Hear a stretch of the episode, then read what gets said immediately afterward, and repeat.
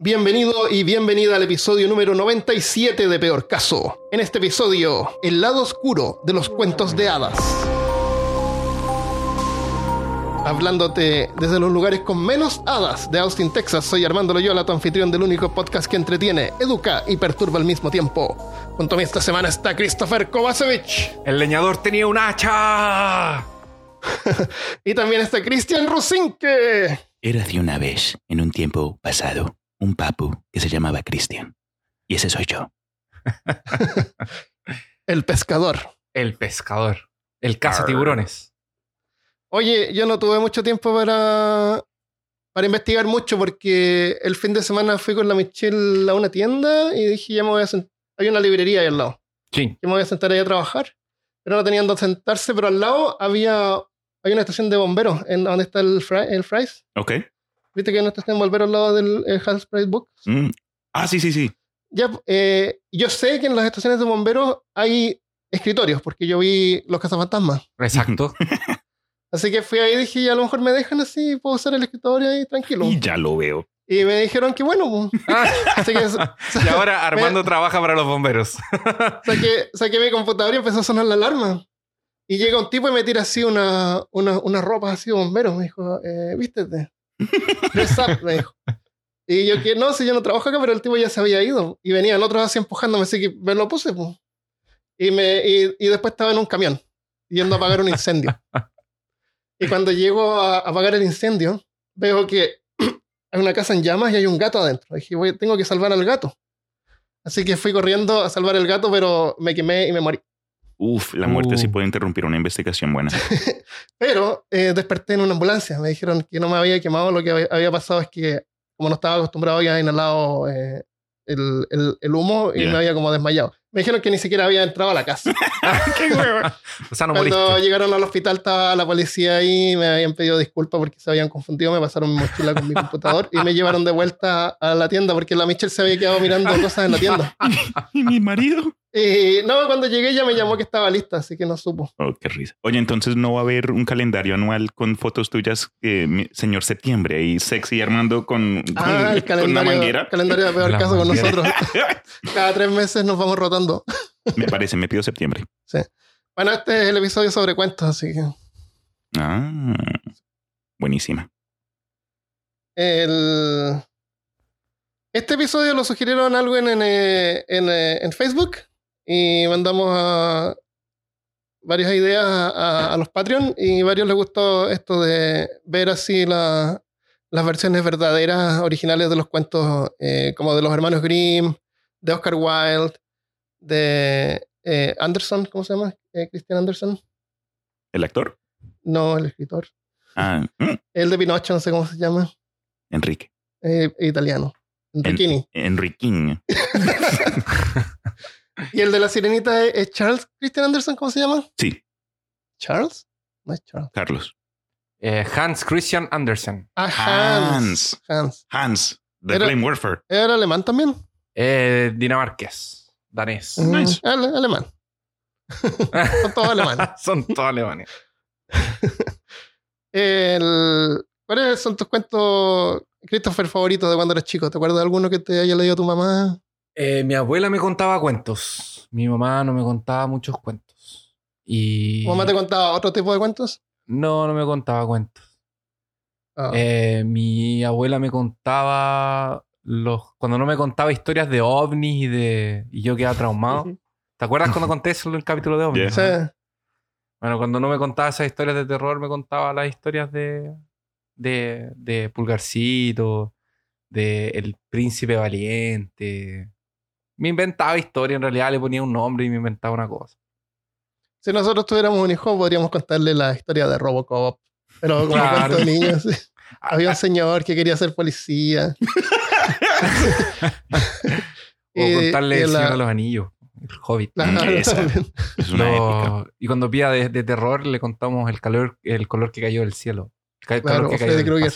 O como pagar impuestos. El señor Claro. cara de pizza. es Freddy Krueger. Ew.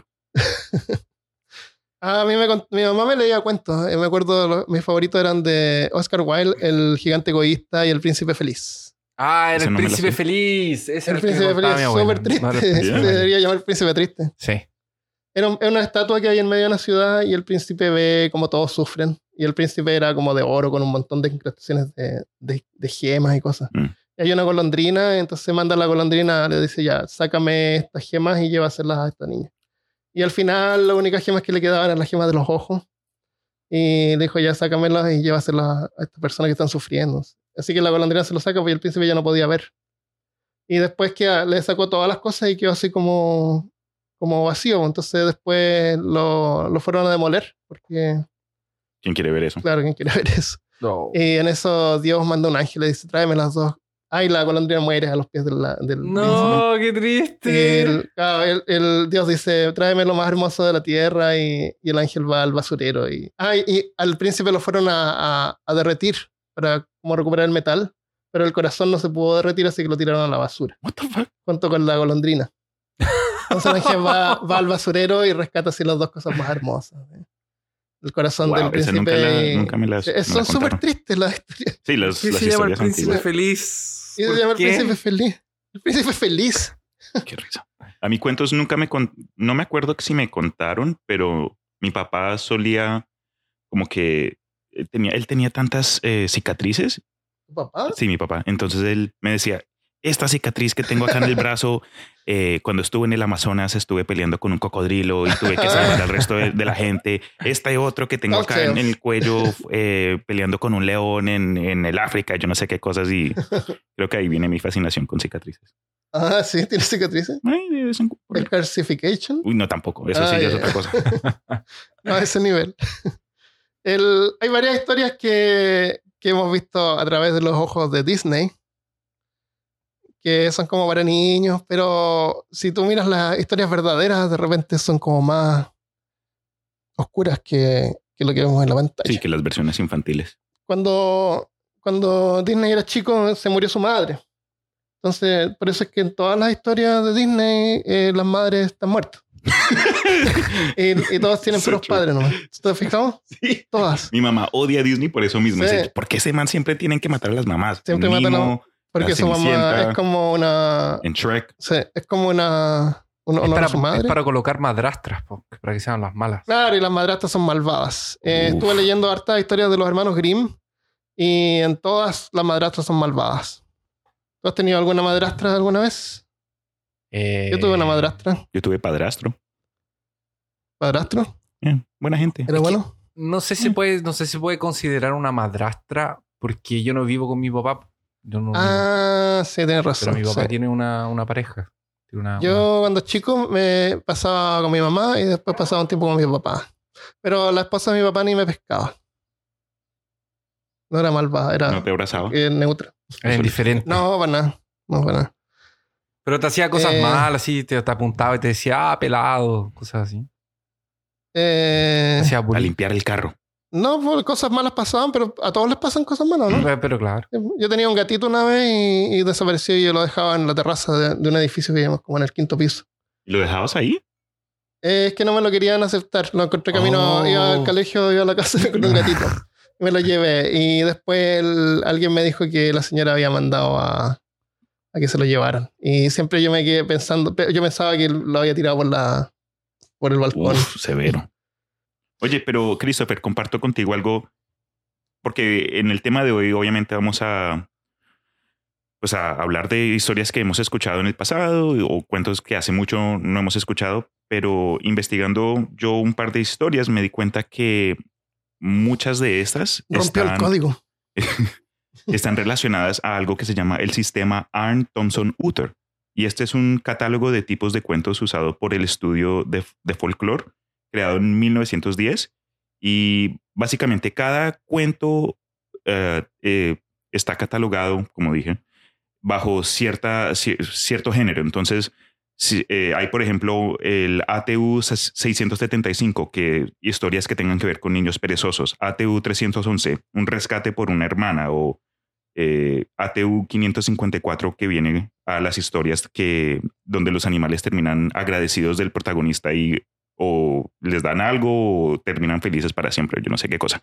Ujú. Entonces, no sé, eh, este, este, este episodio por lo menos me dio la oportunidad para, no sé, para Eh, darle ¿De, de qué año es eso? 1910. Bueno, o cuando... sea, hartos escritores clásicos lo alcanzaron a saltar de un... sí. Sí. Y es como un catálogo que tú miras y ya a ver sobre qué voy a escribir hoy. ujú. Ah, madrastra malvada. Sí, exacto, exacto. Eh, árboles que hablan, ok. Es como ¿Te una- ¿te imaginas ¿Eh? cuando empezaron a llegar los cuentos de la, de la Weird Tales? Era como que la gente tratando de Oh. clasificarlo, así como, oh, pero esto tiene un Sí. monstruo marino, pero tiene Sí. una Claro, estatua. oye, pero- Sí, pues, esto nadie lo sabe. No, ¿Cómo, lo, ¿Cómo lo encontraste eso? con el internet. Pero lo soñaste. Sí, que No, no lo soñé. Eh, Es súper raro, yo no tenía me idea. puse a buscar ahí cuentos en varias páginas web y también me vi un par de análisis resumidos en, Ya. el, en, el, en el YouTube. Y hay un individuo que, pues ese es su canal. Entonces En también... la- hay una fórmula que siempre hablan los de Dream- DreamWorks, no los Sí. de Pixar. Mm. El- que es más o menos el camino del héroe. Que Ah, es claro, como la- que todos los días pasa lo mismo. Un día pasa algo diferente y esto es lo que le ocurre al personaje. Sí, eh, la jornada del héroe es Eso, como un- sí. un- un- un- una cosa literaria que se da. Es eso, es, es como una, una, una guía. Sí, y, y con Star Wars, eh, a, a mí lo que me, ¿Tú, lo- tú escribes de repente historias así como por gusto? lo- me dan ideas y es que me, mm, me mama tener que escribirlos, pero siempre los recuerdo. Entonces hay veces que me siento y digo, ok, por fin ya me pongo a, a ponerlos en papel y lápiz. Hay algo que, que pasa de repente, eh, supongo que le pasa a todos, que cuando uno trata como de escribir algo como que quiere ser original y como que trata de evadirse de esa fórmula. Ujú, Pero de repente para practicar es bueno ir con esa fórmula nomás. Tienes razón. Y- nomás así. Y, pero- y- y otra cosa que yo creo, Armando, es que a veces tú puedes escribir cosas muy buenas en un universo que ya fue hecho. O sea, También por ejemplo, eh, fanfiction. Como el fan. Sí, exacto. ma- o- o- por ejemplo, porque no necesitas tener una cosa original para ser un buen escritor. O sea, la trilogía, Exactamente, la totalmente. trilogía de, de Traum, que es la continuación, que era la continuación canónica del Retorno del Jedi con... eh, Trilogía de Trump, dijo. no, no, de. No. Ah, Oh, oh, el, Eh, el general, el azul. el- general, el- el- exactamente. ya, el ya. azul. ujú. Exactamente. Él, Es- antes de que Disney comprara esa, era lo- eso era lo canónico. Y es espectacular. Es muy Sí, buena. Y fue escrito por una persona que agarró elementos de un universo que ya existía. Y, o sea, hay muchas historias en el universo de mitos que son increíbles, que son tan buenas como la Sí. historia de Lovecraft. Entonces, imagínate esa persona hubiese tratado de inventar una cosa nueva, un, un universo Sí. nuevo. Tal vez no hubiese No es sentido- necesario. Sí, no Ujú. hubiese sido lo mismo. Y por último, para practicar, para practicar. Y no hay que tener vergüenza Eh, también. De, porque a veces la gente también, siento que sí. tiene vergüenza de como copiar. No es necesario que, como dice Christopher, no es necesario crear tu universo completo y ponerle trasfondo a cada cosa. De repente es mejor usar algo que ya existe porque la gente ya lo sabe. Entonces se evita tener que explicar todo eso. Ese es mi problema. Yo cuando trato de, de pensar en historias o lo que sea, me, me retraso justo en, en lo que mencionaste, porque me gusta desarrollar el universo o la historia que ha pasado hasta el punto donde los personajes comienzan eh, y se presentan para, Ujú. para la audiencia y me quedo ahí. Y no, Sí, no termino haciendo complicado nada. eso. Sí, es ¿Sabes qué, qué es lo que me, me- me vino a la mente mucho mientras leíamos cuentos y, ahora- y ahora que estamos hablando de cuentos y entramos Ah. un poco en ese mundo? Se parecen mucho a las estructuras de, de campañas de rol cortas. Oh, Esas que se juegan de una sentada, ¿sabes? Que tienen medio, comienzo y fin. Ah, sí, Eh, sí. La, la premisa tiene- son súper súper cortas. Eh, Súper exacto. simple. Son, eh, son las one shot que les dicen. Sí. Y, y es eso. Tú tienes tus personajes principales, tienes un par de secundarios que serían los Sí. Tienes un hilo central de la historia y un final, un clímax sí. y un final. Eso. Cuando nos juntábamos a jugar, yo me acuerdo que hacía una cosa así en media hora, la preparaba. Una cosa Sí. súper simple. Pero a veces jugábamos con, con Ricardo, me acuerdo que él preparaba como unas, unas ideas que era una campaña larga. Y, y nunca Sí. terminábamos esas campañas.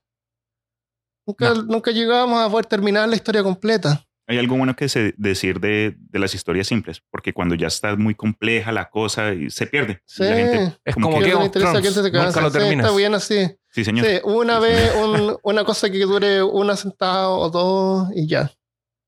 No, y de repente puedes usar los mismos, los Sí, mismos los mismos personajes, personajes. los mismos lugares de repente de vuelta. puedes hacer una Sí. conexión entre una y otra. Claro. El género literario, cuento, es estructurado como una narrativa corta que envuelve apenas un conflicto. En esta perspectiva, el momento de tensión mayor es llamado de clímax. Y además de esto, a, pesar de no ser una regla, es común que el cuento tenga algunas características, como pocos personajes. En el caso de lo que Armando eh, contó al Ah, principio, sí, sí. No tiene- como Stephen King. Era Armando, la persona que le dio el uniforme, el gato y la Michelle. Claro.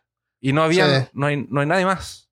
Mm. Eh, y, la, y la policía, pero la policía fue como tan genérico que, que no fue un personaje. Ah, ese, Bueno. ese, claro, es como el, el, el de los.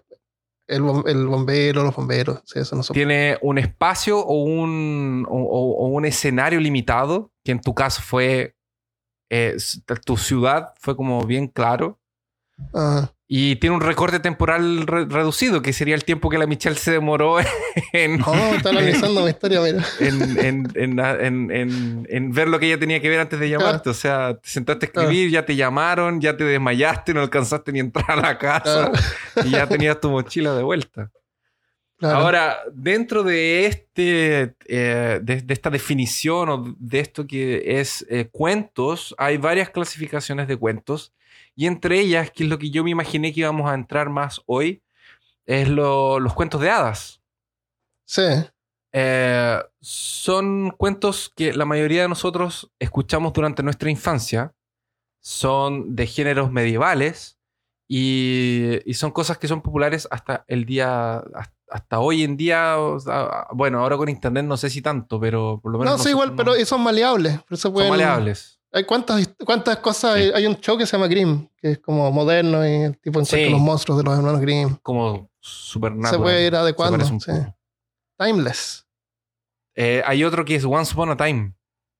Así es. Ese. Hay uno de Disney que se llama Descendientes. Nunca me lo vi, pero como siempre me la pasé con primos y ellos no hacían más sino ver Ah, sí. anima- muñequitos y Disney, que tien- tiene que ver con los hijos de los personajes de las películas de Disney que Ah, nosotros ya. vimos, como que la hija de la sirenita, el hijo de Aladino, yo no sé qué cosas.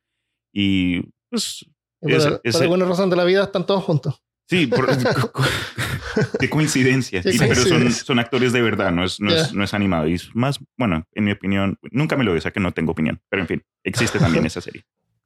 Ahora, eh, este tipo de narrativa tiene personajes folclóricos, así como hadas, gnomos, animales personificados, que son animales que se humanifican. Ajá. Eh, y además de esto, es común que este tipo de cuentos, que son los cuentos de hadas, eh, tengan un fondo moral. Y por esto Sí, a veces, tienen carácter, veces. de, carácter didáctico. Entonces era la A veces, herramienta sí. que ellos tenían para enseñarle a los niños algunas cosas. Claro, tener cuidado generalmente. Desconfiar.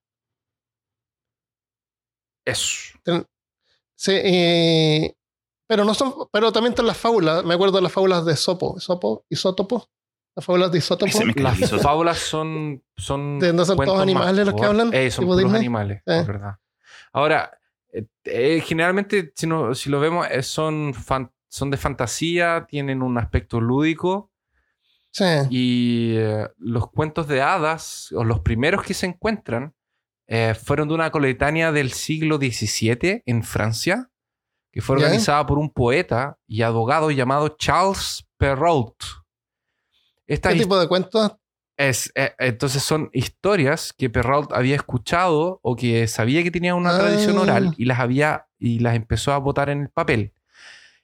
Eran ocho historias. Entre estas está La Bella Durmiente, La Caperucita Roja, eh, El Barba Azul, El Gato con Botas, Las Hadas, La Cenicienta eh, y Pulgarcito, entre, entre otros. Esa era la primera coletánea de cuentos que existe eh, registrada.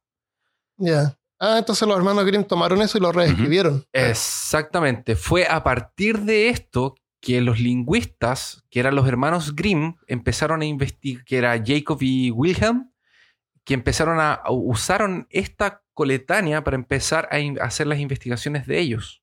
Lo que Ah, hacían también hay una serie de televisión sobre ellos. también. Ella hay una película Y uno de ellos es el que le gusta escribirse. No, es una, es una película que tiene el tiene película? Incluso. Sí. Ah, ya. Sí. Y se enfrentan con también. el- se ve que no eran cuentos, Eh, era verdad. Eso, eso, eso. Ahora, Sí. al- cuando ellos estaban haciendo su- sus investigaciones, que tenían como objetivo descubrir las variantes de la eh, lingüística, porque ah, la investigación de ella tenía más que ver con, eh, con lingüística que con narrativa, pero se terminaron metiendo en eso. Entonces descubrieron que había un acervo de historias que se pasaban de generación en generación de forma oral. Entonces ellos crearon una otra coletánea que tendría la Bella Durmiente, la Blanca Nieves y los Siete Enanos, la Caperucita Roja, el Ganso de Oro, los Siete Cuervos, los músicos de Bremen, Hansel y Gretel, Pulgarcito, las Tres Tejedoras y el Príncipe Sapo, que es la del, la del beso que se transforma en, en- en hombre. Mm. Sí. Ahora, ellos, además de documentar todas estas historias, los hermanos Grimm, influenciados porque estaban en un, in- in- instaurados en un contexto cristianoide de ese tiempo, Ujú. de esa época, hicieron varias alteraciones en, el- en- en el- en estos cuentos, porque muchas Oh. veces presentaban aspectos polémicos con episodios de violencia o maldad invol- envolviendo incluso a los niños. Entonces, a Mm. pesar de que nos vayamos a las versiones de Hansel, de, de, de los hermanos, Hermanos Grimm, Grimm. Ant- eh, aún así ellos las manipularon en algunas cosas. Entonces, hay que Oh, irse wow. como a la anterior. O sea, ya original, estaba más suavizada. Eh. Exactamente. Los hermanos Sí, hay, algunas, algunas veces noté algunos detalles como que los pasan así como medio de largo, así como que no se note sí, mucho. Sí, sí. Es como, esto, que- ah, esto no. Lo que noté, leí como 20 historias de los hermanos Grimm y no encontré Caramba. ningún hada en ningún cuento. ¡No! Ningún hada. No hay hadas, no hay cuentos de hadas, ¿Con quién reclamas que entonces? esto es como Jurassic Park. ¿Que no tiene dinosaurios? ¿Sabes tú alguna historia de un cuento de hada con hadas? Cuentos de O las hadas. hadas son con las que hadas. cuentan los cuentos. Pino- en Pinocchio hay, hay un hada, ¿no? En La hada de la luna, ¿Hay una hada? la que, Está, lo, la, mira, la que es- lo vuelve niño. está la leyenda de Zelda. Ahí hay una. está Berserk. hey, en, Berserk en el manga de Berserk también hay una hada. Oh, sí. Ah. Hay dos, ¿no? Hay un montón, hay una isla de hadas. Eh, Las, Eh, ¿Dónde más hay hadas? Eso. ¿No? La, la leyenda de Zelda es súper buen cuento. Mira, ¿Ese se de trata, Grimm? se trata de una princesa que es capturada por un malvado que se llama Ganondorf. No, es Zelda, héroe un- Link es, un- es una niña que se viste de verde. No, ese es Luigi. Ujú. Ya, déjame contarles de Aschenputtel. Ya. ¿Quién cree, Dale. qué historia creen ustedes que se llama que es Aschenputtel en español o en inglés? ¿La historia en ¿Cuál español? es, cuál es ese cuento? Aschenputtel. Achamputen, de la caperucita roja. No, Achen es como ah, eh, El pescador de tiburones. Ach, como ceniza. Ah, no es de, no es de hacha. Oh, No. Ashen Y Putel. Potel, Potel parece que es como doncella. Eso suena como una grosería. Bueno, es Cenicienta. Está Ashen Putel, sálgase de aquí. La historia de la Cenicienta hay una película de Disney con ella, ¿no es cierto? Y es donde aparece la el hada que le da el carruaje hecho de, de los ratones, los convierte Sí. en caballo y, y una calabaza la convierte en, Clásica. en Bibidi carruaje, ¿no? Tú Bueno, sabías, en la, en la historia original, Armando, tú Ah, sí, sabías que tú sabías que los villanos de en Dragon Ball Z est- eh, Akira Toriyama le puso el nombre por causa, por causa de esa película. Porque está Bibi villa- Bibi. Ah, y Buu. Ah, Majin Buu. qué risa. Exactamente. Esa no me la sabía. Y de ahí está el, el mago, que era el hijo del que lo. del otro mago. Entonces, Sí, el primer mago, el primer mago era qué nombre, qué nombre risa. el segundo era Babidi y el tercero era Buu. Hay cosas que tienen un origen bien loco. Yo me acuerdo una vez que hay, un, hay estos podcasts que se llaman los, los monjes fanáticos, ¿no es cierto? Que son nuestros Sí. amigos. Sí. Y tenían un logo así que yo encontré que podía ser mejor, así que les diseñé un logo y se los mandé. Así que dibujé el logo con, con ellos en, en robes, en, como en túnica. Y quería poner tres colores diferentes y no sabía cómo mezclar los colores. eh, ¿Qué colores iba a elegir? Y estaba, mientras estaba pensando, estaba haciendo cola en el supermercado. y en, en la caja habían chicles, eh, gomas de mascar. Chiclets Adams. Y habían ah, uno con tres tipos de colores que fue y le tomé una foto. y esos fueron los colores. De ahí eh, puse la foto en el programa de, de edición y de ahí musa. saqué lo- los colores para los, los tres robs de los monjes fanáticos. Son los colores de los chicles. Ahora ya saben, si están escuchando el episodio, van a entender. Ven Ya. bien porque combinan, no sé. eh, ya, Bueno, Ashen Putel. Aschenputtel. El, al principio de la historia original, bueno, la historia original que yo voy a llamar de los hermanos Grimm, el Cenicienta pierde a su madre. Y seguramente hasta ahí fue donde Disney leyó y dijo, ya, hagamos la película. No se creo que necesitaba con pasar lo que de eso. hicieron con Star Wars. Claro, has visto todo así ya. Esta, Decidido. claro. El, ah, claro, a lo mejor te ponía a llorar cada vez que leía. Eh, luego que la madre muere, su padre se casa con otra mujer, o madrastra. Claro, la madrastra malvada. Ahí viene. y con sus dos hijas que son malvadas. Claro. Claro. Y la obligan a trabajar de sirvienta y dormir en el piso, le quitan la cama y la hacen dormir así al lado de la chimenea. Como un perro. Y, y por eso es que estaba siempre con ceniza y le llamaban Cenicienta. Oh, Estaba ok. toda, toda sucia porque tenía que dormir en el piso con la ceniza de la- del fuego de la cocina. Ya, ¿Y el papá dónde está? Eh, el papá no Right. estaba ni ahí con ella, pero un día el papá fue a la. fue a un. eh, fue, al mercado y les dijo a la, a la hija así que, que, que querían que le trajera. Y la hija, una dijo, ah, tráeme, ah, tráeme joyas. La otra, tráeme un vestido hermoso. Y Cenicienta, tú qué quieras. Y, eh, tráeme la primera rama así que se te pasa a llevar en el sombrero. Porque ella era tan buena. Así que cuando el papá vuela así, se le pasa a llevar una rama, la saca y, y la Cenicienta va y pone esa rama en la tumba de su madre que estaba curiosamente en el, en el, en el patio de atrás de la casa. Como por ahí, cerca de la casa estaba. Y pone la rama ahí y la rama se convierte en un árbol. El- mientras tanto, O sea- el rey está buscando. ¿ah? Se debe haber demorado un poco en que la rama se transforme en árbol. ¿o Fue como mágico automático. Sí, fue instantáneo. Todas ¿Qué estas cosas pasan así como que no se sabe. Tal vez Ah, pasó ya, un sí. tiempo. Porque era su vida, así que claro, es- seguramente pasaron Claro, el tiempo no importa. Lo, No lo que, importa. lo que ocurrió. Oye, esa historia así como que y vino un carbón y les ayudó, pero se tiró al agua y se apagó. y pero había una piedra que los vio, así que fue y les ayudó. Pero se le murió la mamá a la piedra. Eh, la piedra se murió. Ah. Es una historia de un zorro que va a enterrar a su amiga, la gallina que se había muerto, y todos van, y en el camino al entierro todos se mueren, y al final el zorro también se muere. Dios. Y la moraleja. Mueren todos. no, moraleja, animales. no todos tienen moraleja.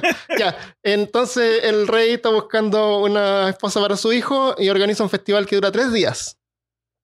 Eh, la Cenicienta logra asistir cada uno de los tres días sin permiso de su madrastra, con ayuda de un par de palomas que vivían en el árbol, que siempre estaban en el árbol. Ok. Y las palomas le tiraban ropa. No había A ella. Las palomas Claro. se le tiraban un vestido. Y, zapat- y zapatos. A Cenicienta. ¿Mm? A la Cenicienta, sí. Ya. Y la Cenicienta iba. Y, el- y cuando iba, el, el, el príncipe le encantaba y bailaba con ella. Y después al, al final de la noche ella se arrancaba. Ok. Entonces la tercera noche, para que no se arrancara, eh, viste que en la película de Disney ella como que se tuerce un tobillo y se le cae una zapatilla de cristal que tenía. Oye, Sí. y, y queda ni cojea después. Yo me, No, no tuve- a mí se me duele el tobillo y estoy muerto por una A lo semana. mejor pasaron un par de semanas. Ah, también, claro. Entonces, en esta, el, el príncipe, para que no se escape, eh, pone alquitrán en las escaleras para que ella se quede pegada. Y, y, ese, y esa noche, que era la última, la- las palomas le habían dado la- el traje más hermoso y le habían dado unas zapatillas doradas. Dice que son de oro, no sé si son de oro sólido o son doradas, así como bordadas de oro. Claro. Bueno, Deben ser de spray. oro, deben ser de oro. Déjala Bueno, tener de de oro. oro, el Ya, cuento. se, le queda, se le queda pegada una zapatilla en el alquitrán. Así que el príncipe va y visita las casas donde estaban las zapatillas. Eh, cuando llega a la casa de Cenicienta, eh, las hermanastras se prueban las zapatillas. Y la primera hermanastra se la prueba, pero no le caben los dedos. Entonces la, madra- la madre le dice, pero córtate un dedo, si total cuando seas reina no vas a tener que caminar. Así que va y se corta un dedo del pie Uf. para poder calzar las zapatillas. Ah, Y el príncipe se va feliz con ella en el caballo, la- pero están las palomas que la soplan y dice, esa no es la, esa no es la niña con quien bailaste. Y mira, hay sangre en, el, en la zapatilla. Le hablaron al Sí, principio. la, la- Ah, ok, la ok, hablan ok. cantando. Eh, ah, entonces el príncipe, ah, verdad. Así que se iba de vuelta a la casa y la otra hermana se probó el zapato, pero no le cabía el talón. Entonces la madrastra le dijo, pero córtate el talón, si total cuando seas reina no vas a tener que caminar. Ah, y se corta el talón. Y cuando se va, las las palomas van y dicen, oye, mira, hay, hay sangre ahí en la media. Y, Ahí hay sangre. Eso no es. Así que bueno, va de vuelta. Si tiene alguna otra hija, y el padre le dice, sí, pero es deforme. No te creo. Sí, es deforme, le dice. Ya la convence, sí, ya se la prueba y es, y es eh, cenicienta y la reconoce. y se va la probó llena de sangre. ¡Qué asco! Eso Sí, es lo que estaba no sé, pensando a lo mejor también. pasaron un par de semanas. Entonces, ya se, se van al palacio, se casan y la y como las hermanastras eran oportunistas, tratan de ponerse como en la buena con eh, Cenicienta a ver si consiguen algo, ¿no es cierto? Era si la hermana es, es la reina. Se las dieron Hay de que ponerse en la buena. Claro, Ujú. Así que asisten a la, a la boda, a la ceremonia de la boda. Y están en la ceremonia de la boda y vienen las dos palomas y a cada una de las hermanastras le sacan un ojo. ¡Brutal! Sí, y ¿En después, tiempo serio? después, sí, tiempo después van a una misa, a, una, a una ceremonia religiosa, y vienen las palomas y le sacan a cada una el otro ojo. Ah, no. y, la, y así la castigan con ceguera por haber sido malas con, eh, con Con Cenicienta. Sí, Uf. ese es el fin. Quiero ver, quiero ver una película de esta versión de la historia en lugar ¿No es de, cierto? de la que con la que terminamos. Eh, me imaginé como a Birds de, de, Alfred Hitchcock. Podrían haber sido de los cuervos. Hitchcock, sí. loco. Sí.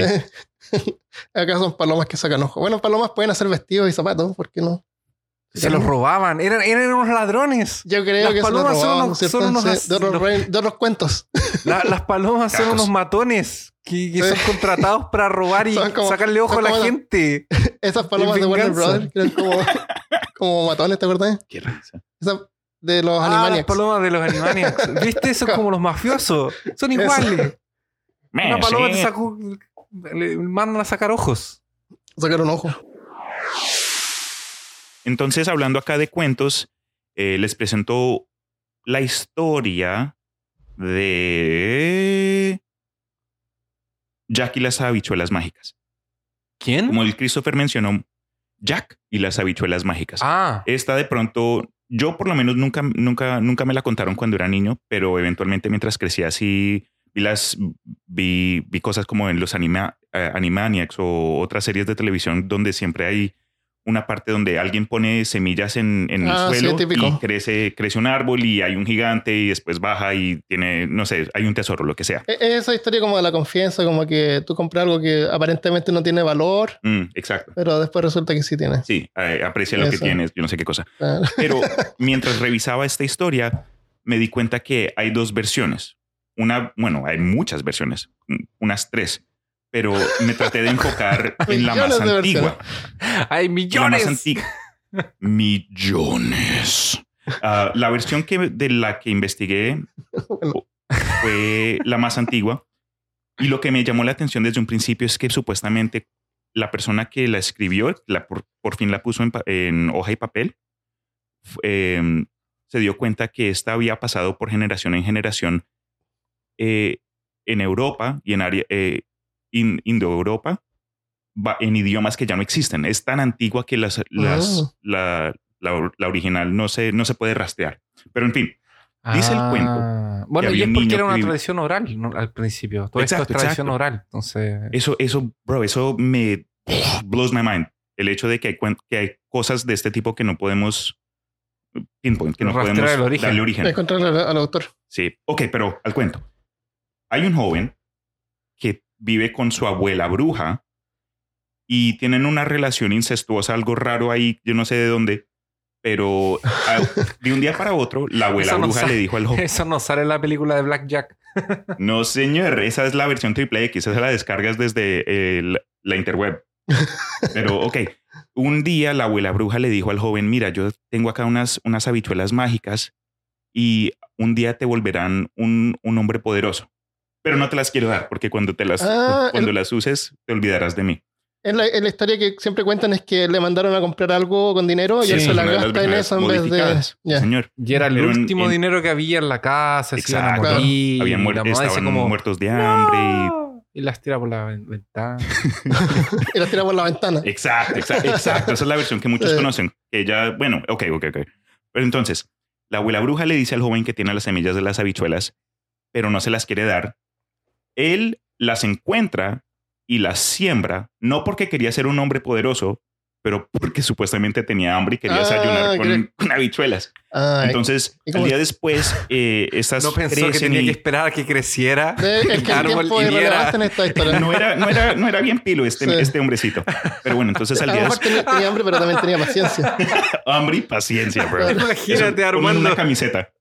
Imagínate, Armando, así como, "Mm, me gustaría comer una manzana. Voy a plantar mi árbol de manzanas Un aquí árbol de afuera". manzana. Semanas después.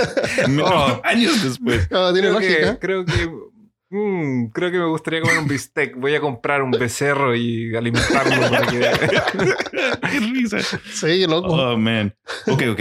Pero entonces, al día después, las semillas crecen, ahí, sabes, esta rama que llega hasta el cielo y la abuela bruja emputada le dice, ¿cómo te atreves? Este, este regalo no era, no sé, se las iba a dar y después las encontró y se, se puso toda brava y se vuelve en un sapo y trata de... Ella se convierte en sapo. Ella se convierte en un sapo monstruoso y trata de comerse al, al niño Ajá. y él sube a la rama. Ah, escapándose. Sí, se escapa. Pero en esta versión del cuento hay pueblos en las hojas de esta, de esta rama gigante. Entonces él puede descansar mientras sube y hay, y en uno de estos, de estos pueblitos hay un, un bar.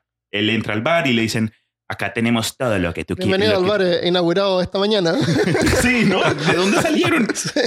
Eran Pero las dicen hojitas, que- pues las hojitas venían, se empezaban a abrir cuando se abre el Claro. tallo así y sale la. y ya estaba el. Tenía lo que me voy a decir desde 1917, desde hoy, desde ayer. Desde ayer. Qué risa. Hay un, hay un cuento de Robert E. Howard que no es de Conan, es como de este ciclo de, de historias de terror que hizo con, con- con Lovecraft. Y en uno de estos cuentos que, si no me engaño, es como el monolito negro. O, creo que ¿El nombre- mongolito? El monolito. monolito negro. Monolito, sorry. Eh, una de estas personas tiene una visión con un, con un ser sapo gigante que come gente. así. Ah, Me acordé ahora. Me acordé también del- de. Mario Bros. De los Ah, tallitos de oye, Mario ¿cómo- Bros. ¿Qué dicen los sapos en español? ¿Cuál es el sonido que hacen los sapos? Rabbit. Croc. Ro- Rock. No sé. Rock, Ok, rock. nos desviamos. Ya. Entonces, Entonces- el joven entra al bar, el individuo ahí detrás del, de la tienda le dice, tenemos todo lo que tú quieras. Y, pero por alguna razón, él pide pollo y se les acabó el pollo. Él pide carne, se- no tienen carne. Entonces, frustrado, dice, ¿sabes qué? Solo deme una cerveza y ya, y me voy a dormir. Pero lo que le dan termina siendo más como ayahuasca en lugar de cerveza, porque por, Espuma. por lo que dice la historia, se, se pone el vaso a los labios y este joven tiene ahí el severo trip ahí a lo alucigénico, yo no sé qué le pasó, donde el techo del, del bar se desaparece. El, el dueño del lugar se vuelve en una mujer hermosa y desnuda. Llegan más mujeres en caballos desnudos En caballo. Sí, y llegan seres mágicos. Esto se vuelve más como una historia de, de hongos. Yo no sé qué le pasó. Pero uno de estos seres mágicos le da al niño. Esto es como por Miyazaki o algo así. Le dan un anillo y le, y le dicen: Este anillo te va a dar eh, Te va a dejar millones de invisible. deseos. No, no, no, ese es otro anillo. Me imagino ahí saca la bolsa. Ok, el anillo- este no, este otro anillo. No, no, no, ese, ok, toma este anillo mágico. Entonces le dicen: Este anillo mágico te va a proteger y te va a dar varios deseos. Entonces él dice: Ok, ah, se, se- se termina enamorando de, de- del, del barista, que se volvió en mujer, pero por alguna razón está desnuda. Entonces lo primero que dice es: Quiero, quiero comida. Y Quiero después quiero, que le den algo, una ropita a mi, a mi, Ah. a mi enamorada, enamorado o enamorada. Y después pide, yo no sé, otras cosas. Ahí por fin, por fin pudo comer al final. Sí, por Ah, fin, qué bueno. después de este mm, Magic Trip. Eh, eventualmente le se les aparece un ser a, a su enamorada y al niño y le dice una profecía. Este cuento es más raro y Sí.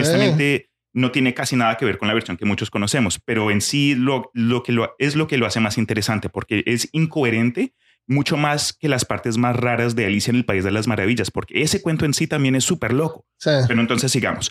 Dice que este nuevo ser que se se les apareció a la enamorada y el, el protagonista les, les dice una profecía que van a subir hasta la cima de esta, de esta planta y ahí van a encontrar a, a un gigante y su destino los aguarda. Entonces ellos se preparan para seguir este, esta profecía y el ser mágico que le dio el anillo le dijo, oye, cuidado, eh, si, si quieres la protección de ese anillo, asegúrate de que la gema que está puesta en el anillo esté siempre al norte y que tu enamorada siempre esté al norte. Porque si está en otra dirección, no vas a tener esa protección mágica y baila candongarete que conmigo nadie se mete. Supuestamente ¿Te sí. imaginas eso en un juego de rol? Hay que andar caminando como de como cangrejo. como cangrejo. Le- y le advirtió, si llegas a poner la gema del anillo al sur, tu enamorada se va a volver en un obelisco y va a matar a cualquier persona que esté a tu alrededor. Entonces, esa, esa clase de condición en un, en un item de. MMORPG se me hace, no sé, Yo creo que que, no. Christopher ya está pensando así, "Hmm, próxima campaña. el anillo mágico. El anillo mágico del cangrejo. ¿Por qué se llama cangrejo? el anillo cangrejo. ¿Por qué se- Pero ok, entonces suben, se encuentran con un gigante y de aquí viene una, viene una frase popular que se ha usado en varias eh, versiones de este cuento donde al- se aparece un gigante, ellos se esconden y dice algo como que fi, fi, fo, fum, huelo la sangre de un inglés, sea por se- se- esté vivo o esté muerto, usaré sus huesos para hacer mi pan. En inglés supuestamente tiene rima, Rima. Eh, pero anyway. Entonces, por alguna razón los encuentra, pero no los mata, porque este gigante, no sé, es como tiene una fascinación con, con las mujeres humanas y, y los con- convence a que entren a su castillo. Después ellos escuchan los gritos de, de vírgenes. Yo no sé cómo pudieron identificar que eran gritos de vírgenes específicamente, pero encuentran una habitación donde este gigante estaba guardando a, a varias mujeres y, y las rescatan y ahí termina el cuento. Era traficante de, de personas. ¿Será ser, que, ¿Será que las otras también eran eh, eh, Mágicas. Batman transformado? Ah, bueno, no, no, nombre transformado. Pero en fin, así es que termina el cuento, como que mm, s- parece como que se hubiese interrumpido o no lo terminó. Pero años después, otra persona que ya encuentra esta versión del cuento la elabora, le- la, la- la cambia. Llega la, la abuela que no es bruja, que no es incestuosa y le dice, ¿sabes lo que estaban contando ustedes antes? Es una familia pobre, le da plata al niño que vaya y compre ah, eh, una vaca, pero se termina con... le- comprando la- las y- habichuelas mágicas. y termina, sí, con las semillas supuestamente mágicas. Pero esa es la, esa es la primera historia que investigué. Se me hizo súper rara, súper interesante. No sé, entiendo que no es algo súper terrorífico, pero O sea- me valió la pena. Era un poquito perturbadora. Ya, claro, definitivamente. Eso de, de- de- no sé qué tomó ese niño, pero me quiero encontrar ese bar a ver, a ver si todavía tienen esa bebida. Pensando que todo comenzó con una abuela bruja que le dio unas habichuelas mágicas, yo creo que era, era, era más o menos de esperárselo para dónde estaba yendo la historia. Claro. Uf. O sea, hacerle caso a tu abuela. Especialmente si es bruja. Y no sé, creo que quedó claro. como zapa. Claro, Nunca se volvió en su versión humana. qué loco. Todos o casi todos conocemos la versión de Disney de La Sirenita. En ¿Ah, donde ¿Vas a cantar una- con canciones? ¿Vas a cantar entre medio? ¿Cómo? Sí, vas a cantar cortó. entre medio. ¿Vas a cantar como en... Ah, a- ¿se eh, eh, eh, sí, sí, ahora te escuchan. Eh, probablemente eh, cante alguna cosa. eh, Porfa. voy a traer a, a- a- a- Porque no tengo peces aquí que me hagan el- el- en la parte acústica. No tenemos peluches veo detrás. Ah, claro, puedo tomar unos peluches. Tal vez si estos peluches me ayudaran. eh, pero- El cuento de la pequeña sirena, o de la sirenita, es eh, de autoría de Hans Christian Andersen, que es danés. Y la historia, a grandes rasgos, se trata sobre el viaje de una joven eh, sirenita que conoce a un humano. La primera vez que fue publicado esto fue en 1837, o sea, hace mucho tiempo, Wow. en una coletánea, 90 años. de- en una colección de, de cuentos de, de hadas para, para niños. Eh, la versión de, de cosas que se parecen con la versión animada es que el padre efectivamente de Ariel es el rey de los mares. Es el rey del mar. Sí, es el rey Pero del no mar. es Tritón ni ninguna No. figura mitológica. Es el rey del mar. Eh, No es el rey del mar. No. Ok, ok, ok. Claro, Eso es lo que no. quería saber. Sí, no. Y, y es solo el padre. No, es el rey, de hecho. Y eh, Ariel tiene, además de, de ella, tiene otras cinco hermanas. Son seis en total. Y el rey del mar, eh, va, el rey del mar es eh, viudo. La mamá de Ariel Está muerto. Ay, ya- ahora, ahora tiene sentido. Y otra cosa, Porque- plot twist. No se llama Ariel. ah, ¿cómo se llama? No tiene nombre. ¿En ¿No tiene nombre? Ah, la sirenita nomás. Sí. Es la pequeña sirenita. ¿Las hermanas tienen nombre? ¿O tampoco? Tampoco. Es la primera, la segunda, la tercera La- y la, Ah, ninguna La- tiene nombre. la abuela no tiene nombre. O sea, nadie, tiene nombre en la nadie historia. tiene nombre. La primera, la segunda y la príncipe. tercera. El príncipe es el príncipe. Ah, ok. Ah, Entonces todo comienza eh, describiendo el fondo del océano y el autor se pasa un, un tiempo contándonos más o menos cómo era la vida diaria. Cada una de ellas tenía un pedacito en un jardín y ellas plantaban o esculpían cosas. Y la sirenita era la que tenía unas flores rojas marítimas, que no, no dice el nombre ajá. y tiene una. Ella recogió de cerca de uno de los, de los muelles una estatua que se cayó. No recuerdo si era solo la Ah. cabeza o era un torso entero, pero era una estatua de un joven eh, que tenía. Un joven que tenía. Estaba tallado en, joven. un- en una piedra blanca muy bien tallada, muy lisa, muy apuesto. Y ella tenía, entonces las hermanas hacían formas de peces, este, había una que tenía una ballena, y ella tenía al príncipe ahí, en la estatua del príncipe. Me parece que en la película también cae la estatua del príncipe del mar en algún Sí, momento. tiene Sí, como una existe. cueva con un montón de Claro. cachivaches. Eso como la era. traducen en Es- español. Y, y la, la estatua se parece misteriosamente al príncipe y todo eso. Entonces, la abuela, que como todas las abuelas le mete historias en la cabeza a los niños, y como el papá era viudo y no tenía tiempo para cuidar de nada de las, de las hijas, porque el papá era el rey, la abuela cuidaba de las niñas, y especialmente cuidaba de la más joven, que era la sexta hermana, que le, le vamos a llamar Ariel para facilitarnos la vida. Sí, Pero no se llama gracias. La cosa es que en ningún momento dicen que eh, es pelirroja. Eh, solo tenía las, las Tenía flores rojas. Eh, y la tradición dice, porque la abuela les contaba sobre el mundo exterior, sobre la superficie.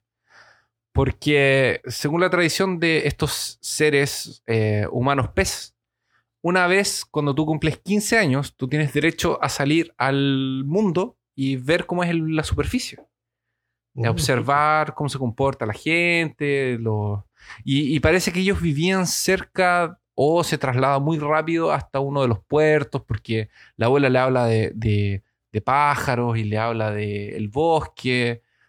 Entonces ella queda curiosa y quiere ir. Pero como es la sexta hermana, es la última que cumple 15 años. Y las otras cinco van primero a la superficie. Entonces el trato que ellas hacen es que cada una de las que vaya a la superficie les va a contar a las otras qué era lo que vio y cada una va a ir como analizando. Es como cuando alguien va a Disney primero y te dice, no, esto es genial, anda para allá, yo vi esto y aquello. Ah, ok. y de ahí Eso va lo otra aclaro vez, esto primero. eh, dicen cuál es el plan. porque este se llena al mediodía. a- aléjate de esto, no vayas No, para allá, no vayas. esto es súper fome, no vayas. No. Y No así. comas esto. Exactamente. La relación eh, cola-atracción, Ujú. eh, Eso es, eso sí, desbalance. es necesario. Ahora, ellas cuando la primera hermana cumple 15 años, sube a la superficie. Lo que más le llama la atención son los sonidos de la ciudad y las orillas y los sonidos de en general. Las campanas de la iglesia y dice que ella se acercó mucho a la orilla y se quedó eh, recostada mientras el, el mar rompía las olas y la espuma pasaba por encima de ella y eh, sentía el oleaje, la marea, los barcos, las campanas, la ciudad, los carros, y eso le gustó. Al año siguiente, la segunda hermana eh, le llama mucho la atención el sol, los colores, el atardecer, eh, cómo todo se ilumina, nada un poco en dirección hacia el horizonte, hacia el sol que se está escondiendo, y eso es lo que ella hace. La tercera hermana, que es, es una hermana que es un poco más eh, valiente, es más osada, sube por el río arriba y se encuentra incluso con unos niños que se estaban bañando en el río. Y ella sale como para jugar con ellos y por alguna razón que ella no entiende, los niños le tienen mucho miedo y se van corriendo. De hecho, dice que eh, encontró un otro animal que era negro, que se quedó a la orilla como haciéndole ruido, pero le tenía miedo también y se fue. Me imagino que era un perro, por la Un descripción. toro. Oh, ok. Ah. De- de- de Puede ser un también perro. un boar, ¿cómo se llama? Eh, un jabalí. Ah, también. Sí, No, pero perro. como estaba con los niños, No, yo pensé pensé un que perro, de- sí. debe haber sido un perro. Eso. La cuarta hermana, que era más tímida que las otras tres, eh, sale y se queda mirando la orilla del mar. Con- porque es más transparente el agua, porque la luz está más cerca del Ajá. fondo. Entonces mira los pescaditos, mira los delfines, nada con delfines y eso. La quinta hermana había nacido en el invierno, entonces cuando ella salió, vio una cosa completamente diferente a la que todas las otras hermanas habían visto, porque estaba todo blanco, estaba más frío, vio la nieve caer, vio, formas, vio eh, granizo, eh, vio a la gente más abrigada, entonces eso como que trajo otra historia. Finalmente, eh, le toca el turno a nuestra pequeña sirenita. Y cuando ella sale a la superficie y empieza a ver todo este mundo, eh, se acerca a uno de los botes. Y este bote se da vuelta y el príncipe se cae al mar. Entonces es, es como un naufragio, una cosa así. Y ella rescata al príncipe. O sea, eso igual que en la película. Eso. Eso y parece. se enamora perdidamente de él. Ah, sí. Entonces devuelve al príncipe. Eso. Devuelve al príncipe a la superficie. Y ella se enamora y queda completamente eh, entregada a él y se va. Se va y el príncipe se queda a la superficie. La cosa es que la abuela conocía una bruja. Y cuando la Ariel le contó todo a la abuela, la abuela la llevó a la bruja y la bruja le dijo que ella le podía dar una poción a cambio de su voz. Porque la voz de Ariel era la voz más linda, maravillosa, y cantaba, y los, los, los pescaditos iban, y ella le daba comida a los pescaditos, y los cangrejos hacían tac, tac, tac, tac, tac, tac, tac, y tocaban los tambores, y los pulpos Ah. tocaban batería, y ella cantaba. Entonces, como ella cantaba y era tan feliz, de ahí la bruja le dijo que quería la voz de ella. Entonces, la, la Ariel, como toda buena princesa y todos los buenos cuentos, se enamoró perdidamente del príncipe, que tenía solo 15 años y era, estaba completamente enamorada del príncipe. Eh, la bruja le ofrece esta poción a cambio de la voz. Entonces, junto con Mm. su voz y su super- superpoder de hacer a, a los animales del mar cantar, eh, pasaría a la bruja y ella quedaría con la poción que le daría piernas.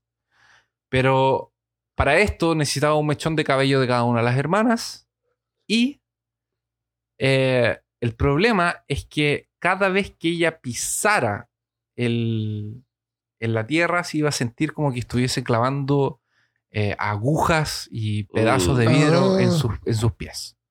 Además de Wow. que la transformación iba a sentir como mil espadas atravesando su cuerpo eh, ah, eh, instantáneamente.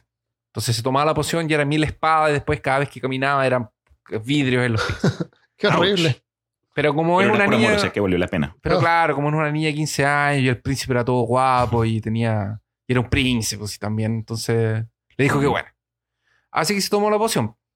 Se tomó la poción, salió del mar, las piernas le dolían, eh, los pies le dolía, todo le dolía. Eh, y se encontró con el príncipe y el príncipe se la llevó al castillo. Pero ¿Qué es lo que hacen el los príncipes? príncipe, el maldito príncipe, lo que se confundió y no reconoció a la pequeña. eh, a la pequeña ¿Sirena que lo había salvado? Exactamente. Y la confundió con otra mujer. Y él, cuando. y cuando la sirenita salió del mar, él ya se había comprometido con la mujer que él creyó que lo había salvado. Ah, ya, el que soy que lo había encontrado. y él qué se tragedia. iba a casar y estaba completamente enamorado. Entonces, él hizo una Eso buena. igual que en, la, que en la película. Exacto. Sí. Y la cosa es que la, la sirenita se quedó ahí con el príncipe, le, le, le dolían las piernas y todo el cuento. Y Y- me da risa porque Christopher eh, generalmente lee cosas mientras está en la playa. O- así que a lo mejor alguien le preguntó, ¿qué, qué le estás leyendo? No, la sirenita. en vez de cómics o algo más serio. Claro, en vez de cómics. el cuento es que la poción mágica que la bruja le dio tenía una contrapartida. Otra que más. era otra más. Además de todo el sufrimiento y de todo. No, si el amor Ah. te lleva a hacer unas cosas muy extrañas. El amor es más fuerte. Eh, ella tenía que recibir el beso del amor verdadero, porque si no, la... ella se iba a morir. Y un detalle Ah, es que, a diferencia de los humanos que tienen almas y cuando ellos se mueren se van a algún lugar, las sirenitas, cuando se mueren, se transforman en espuma de mar. Entonces Ah, ella tenía ya. un límite de tiempo hasta que el verdadero amor le diera un beso como para fijar en la transformación de ella con dos piernas Ok. antes de ella transformarse en espuma. Por eso en la película la bruja tenía como espumas de mar, que eran como los, las almas de los que Eso. habían hecho trato con ella y no habían cumplido. Eso. O eso. todos. Y el príncipe se confundió y no se iba a casar con ella, no le dio el beso y se iba a casar con la otra mujer, que él estaba profundamente enamorado. Entonces las hermanas descubrieron una forma, después de golpear a la, a la bruja y sacarle a la fuerza la información. La bruja así como... "Jo, jo, jo". Ahí las hermanas van, la golpean y eh, descubren que para poder revertir el hechizo tienen que matar al príncipe en el mar y usar la sangre de él en las piernas de la sirenita What? para vo- devolver el, el- el- el efecto de la poción. Entonces las hermanas, las hermanas tratan de contactar a las palomas que sacan ojos, pero estaban ocupadas con otro trabajo. Y ellas mismas agarran un par de cuchillas hechas de coral y se van a agarrar al al, al Al príncipe.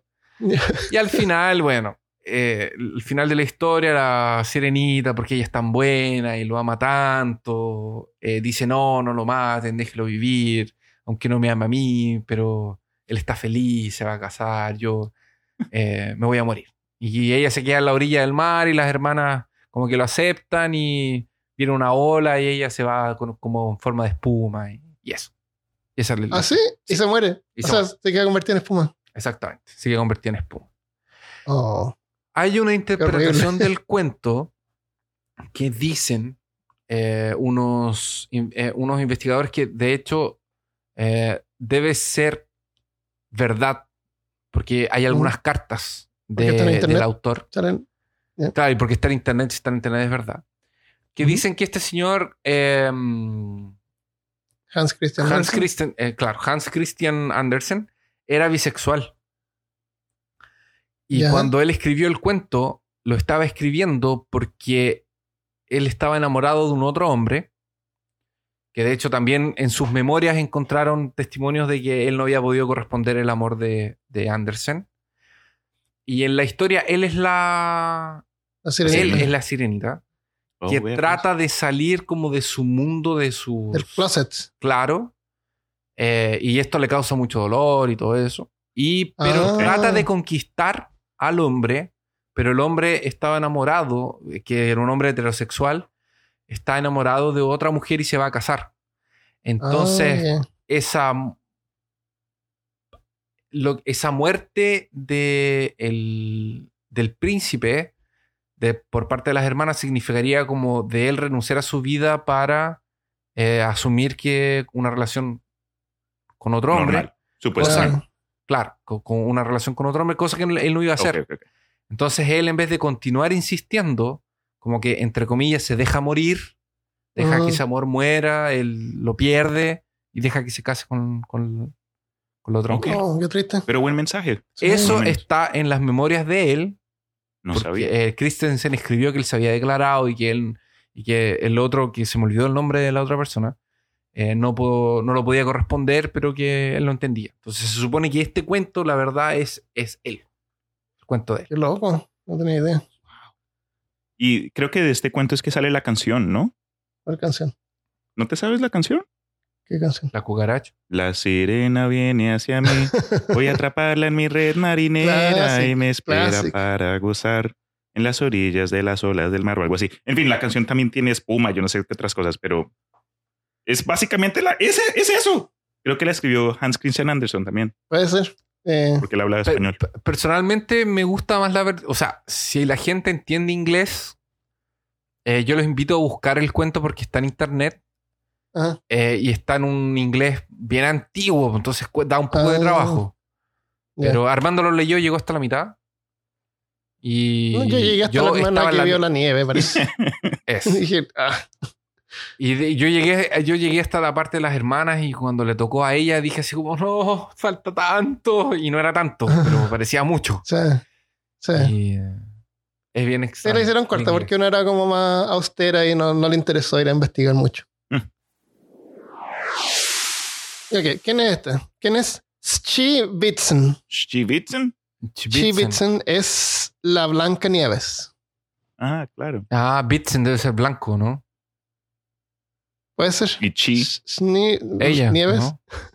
Sí. ella blanco. Eh, un día de invierno, la- una reina estaba mirando por la ventana que tenía un marco negro y los copos de nieve que caían mientras ella estaba cosiendo. Era invierno y había- estaba nevando. Y de repente se pinchó con una aguja y se cayeron unas gotas de sangre en la nieve. Y se quedó fascinada con el color rojo como contrastaba con el, con el blanco y el marco negro de la, de la ventana. Y dijo, "Oh, ojalá algún día tuviera una hija que fuera tan blanca como la nieve, roja como la sangre y negra como el marco de la ventana. Y pasaron el tiempo y tuvo una hija que era eh, blanca. Eh, supongo que la piel era blanca como la nieve, eh, las mejillas era roja, porque era roja. Me imagino los labios y las mejillas eran rojas y el pelo negro como, como el ébano. Ah, yo pensé que las- los ojos eran rojos. Uf. No, eso era no, la piel negra, ojos rojos O piel, Bueno, y, tiene, Roja. y pelo, pelo rojo. piel roja, Mira. pelo blanco, ojos. ti- tiene sentido, lo- todas las combinaciones. tiene, las sen- tiene sentido que sean las mejillas, porque labios, eh, vez. sería el efecto, sería igual que el cuadro, po, porque el cabello de ella sería el, el marco negro, Ah, la piel ok. blanca y las gotas de sangre Ah, la- las Qué mejillas. analista que está hoy día, Sí, Christopher. erudito. Sí, el analizador respetos. encuentra todos los, los detalles. Sí, tiene Me razón. gradué con bachiller en historias.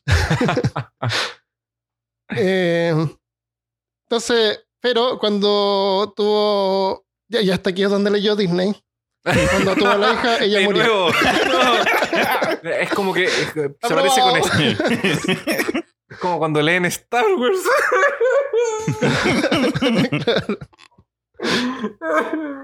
En Star Wars no hay madres tampoco. ¿Sí? Mm, no hay padre, por lo menos para Anakin, porque el, eh, ¿Quién es la madre de Anakin? No, el papá de Anakin es Eh, Palpatine. pero no de papá la de forma Anakin convencional. es Palpatine. De la- no, pero Oh. él generó a la. Él generó A a los Anakin. y toda esa cosa, Sí, pero no es que tuvieron relación. ya. No, Bueno, pero él él se murió y al tiempo el rey se casó con otra mujer que era la madrastra malvada. Claro. Y Como la maldita lisiada. Ah, no, no es la Está- maldita lisiada, pues la madrastra es la, como la telenovela. Claro, eh, la madrastra es la que le grita maldita lisiada. pues. Sí, ¿O pues, no? sí. bueno, la madrastra esta tenía un espejo mágico porque la madrastra era súper eh, Vanidosa. vanidosa, claro, Vanidosa. entonces se miraba al espejo y le preguntaba al espejo quién es la más hermosa. Decía, tú eres muy hermosa, pero Blancanieves es mil veces más, un millón de veces más hermosa que tú. Así que O sea- le da celo. Además de vanidosa, era esquizofrénica porque la hablaba el espejo. También eso, sí. No, y el espejo le dice era que Blancanieves era mil veces, mil veces más hermosa que Ay, ella. bueno, por lo menos no era un factor así exponencial de... Dios. Así que manda a un eh, cazador al bosque que llevara a Blancanieves y la matara. Ajá. Y le trajera de vuelta sus pulmones y el hígado como prueba. Ok. Y cuando van al bosque, el, al cazador le da pena y la deja ir. Pero, el- pero el en la historia, el cazador dice: Yo no la quiero matar, pero va a morir igual, porque va, la va a atacar un lobo o algo y se va a morir igual, bosque. pero yo- al menos yo no voy a. Va a quedar su conciencia un poco más limpia que si la mata. Así que pesca a un, eh, a un chancho que andaba pasando y le quita los pulmones y, los, y el hígado y se lo lleva a la reina. Y la reina los manda a cocer en, en sal y se los come, porque era caníbal. Dios. aparte de todo. De todo. Esquizofrénica, paranoica, vanidis. se come eh, los pulmones y el hígado. Mientras tanto, eh, Blancanieves corre por el bosque hasta encontrar la casa de los enanos y ahí encuentra comida y se, y se duerme en la, en la cama de los enanos. Cuando llegan los enanos, ven que se comía la comida y, y era tan hermosa que no la molestan. Y al, al día siguiente le hacen un trato, le dicen: Tú puedes quedar a vivir acá, pero tienes que ser Oh, nuestra mi- mírale la sirvienta". cara a Kristen. Mira la cara a Kristen. Se está acordando de la misma película que vi yo. No, no termina ¿Cuál? así esa película. No, mira, mira. Ajá. Mírale la cara a Ah, cuando Kristen. los enanos van a ver a. ¿Es que estaba durmiendo? Mal pensado. Así que la dejan ahí de esclava, tenía que hacer la, la- la- cocinar, encargarse de la casa y, y el único beneficio que ella tenía era poder vivir ahí. Eh, los enanos eran mineros y, y le dicen pues que ella le cuenta pues que la madrastra la quería matar, así que le dice que tenga cuidado que no dejen pasar a nadie, no dejen entrar a nadie. Eh, pero la reina se da cuenta que Blancanieves todavía estaba viva y así que ella misma va a matarla.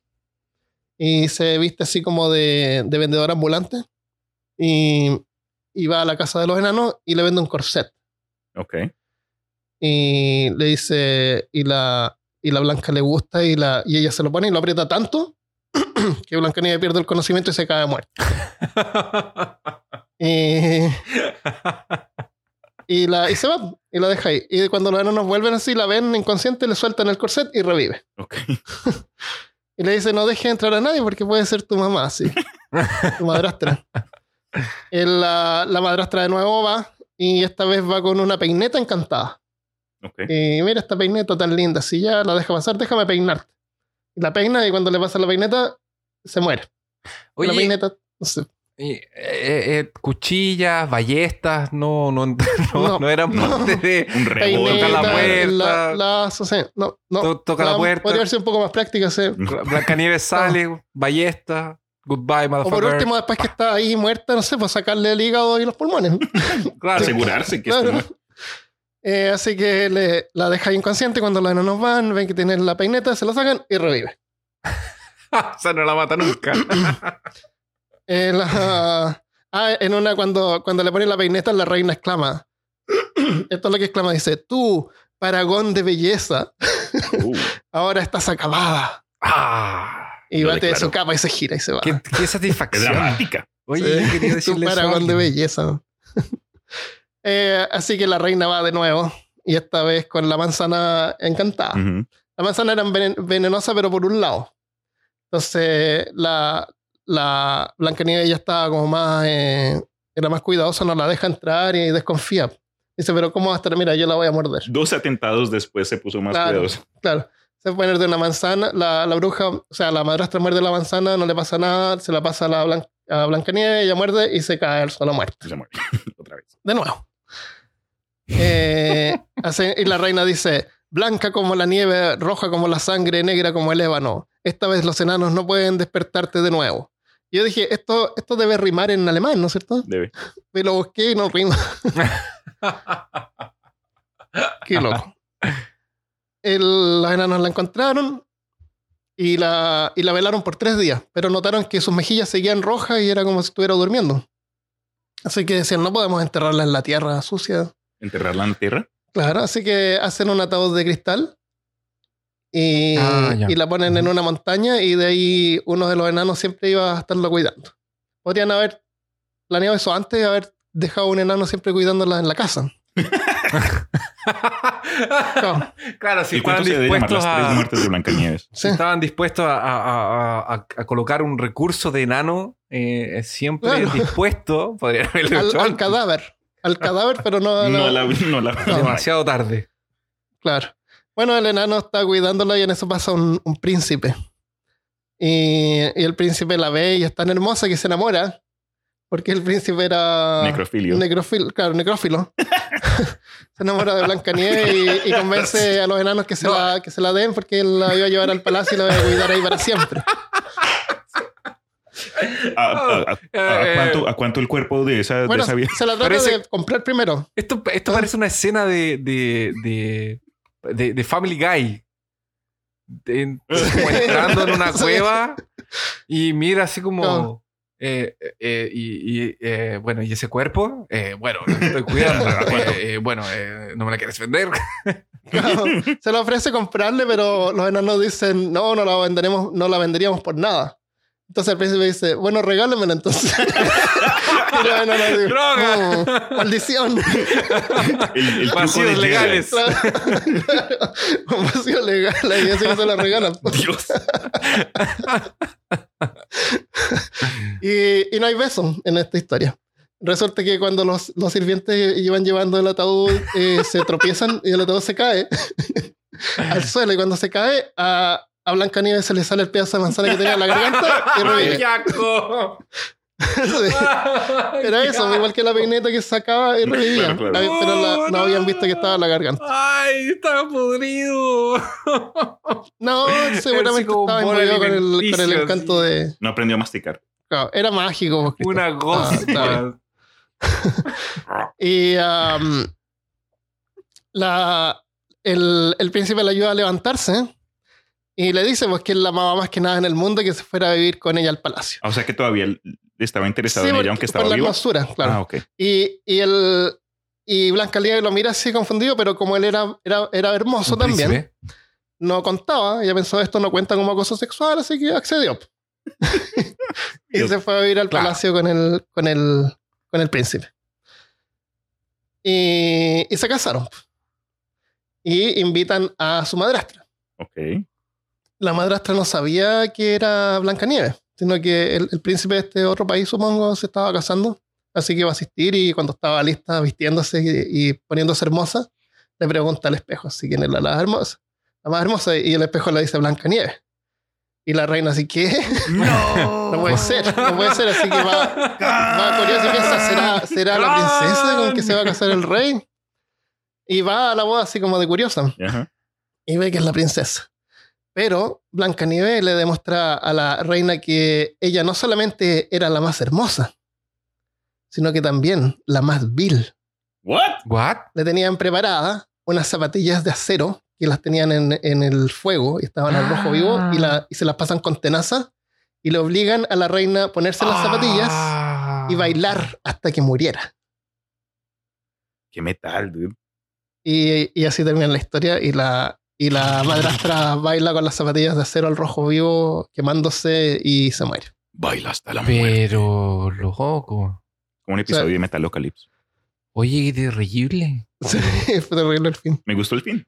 Sí. Fin. Tienen algo estos crims con, los- con las zapatillas. Oye, pero a, a los enanos Oye. no, no los invitaron a la boda entonces.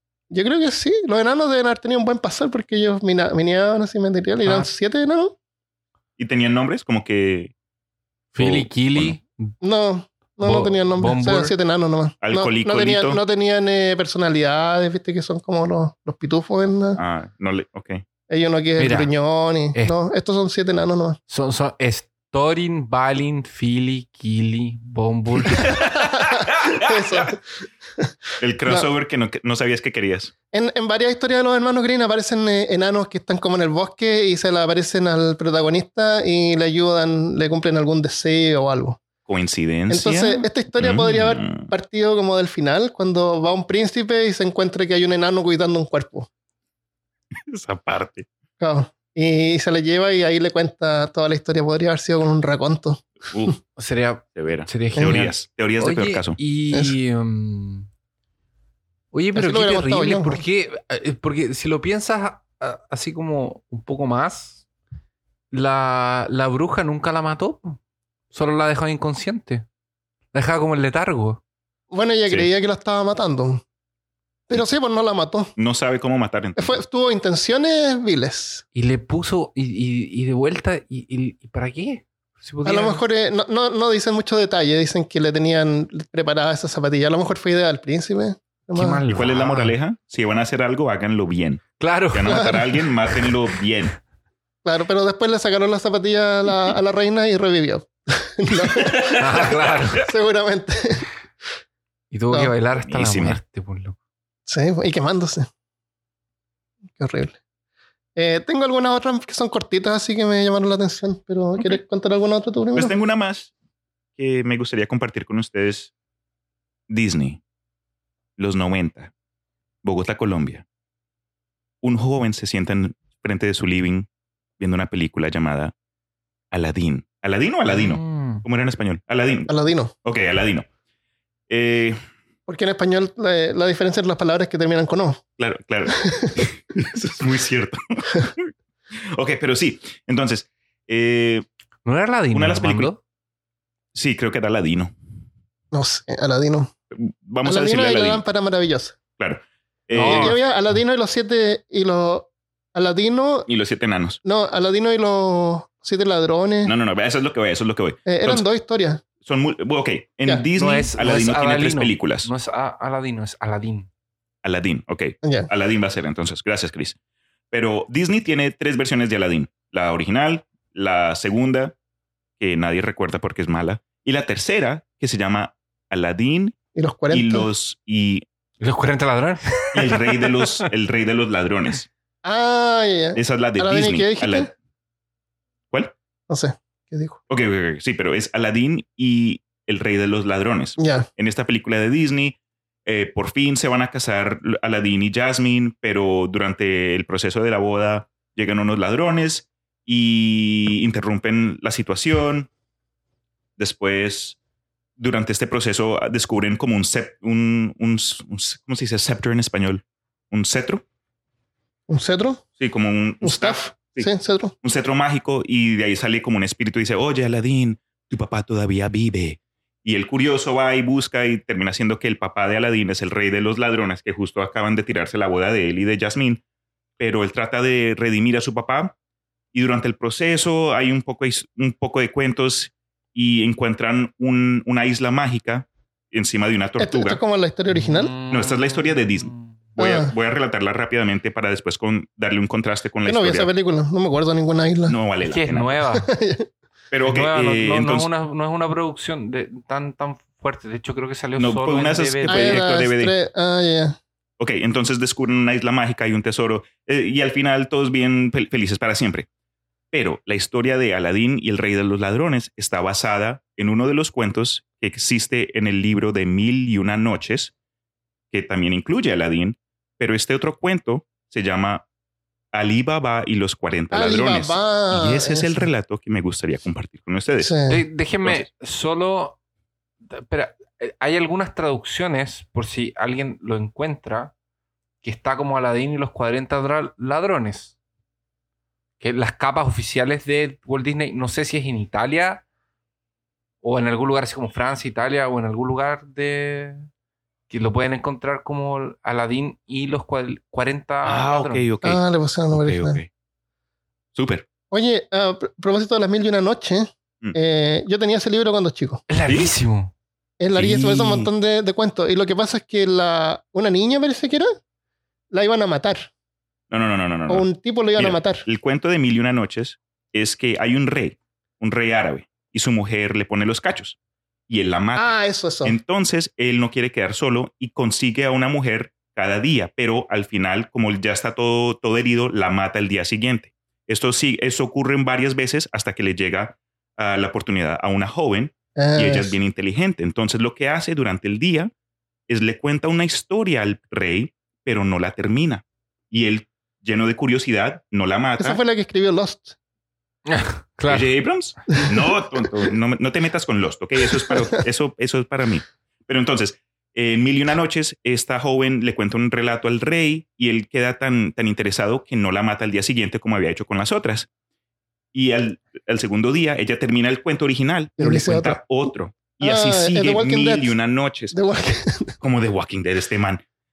Son todos así. Wow. la- Las historias están como, como al- a la orilla. Sí, sí, sí, tienes razón, tienes razón. Ah, el- y supuestamente al final de las mil y una noches, el rey se da cuenta que está enamorado de la joven y viven felices para siempre. Entonces, la idea es que ella tiene que inventar una historia cada día para que no la maten. Exacto. Uy, y entonces por eso inventa un, un- un cuento todo había que... un sapo que se llamaba Enrique y se dio cuenta que había una gema en su ojo y cumplía deseos.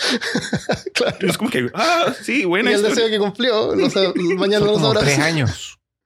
Claro. Ok, ese es el, ese es el, el- como- el- el concepto de mil y una noches. Son como tres años de, de cuentos. Sí, Wow. ¿te imaginas? Pero paciencia, ella. un- Él con paciencia y ella con, no sé, Como estar creatividad. haciendo un podcast por dos años.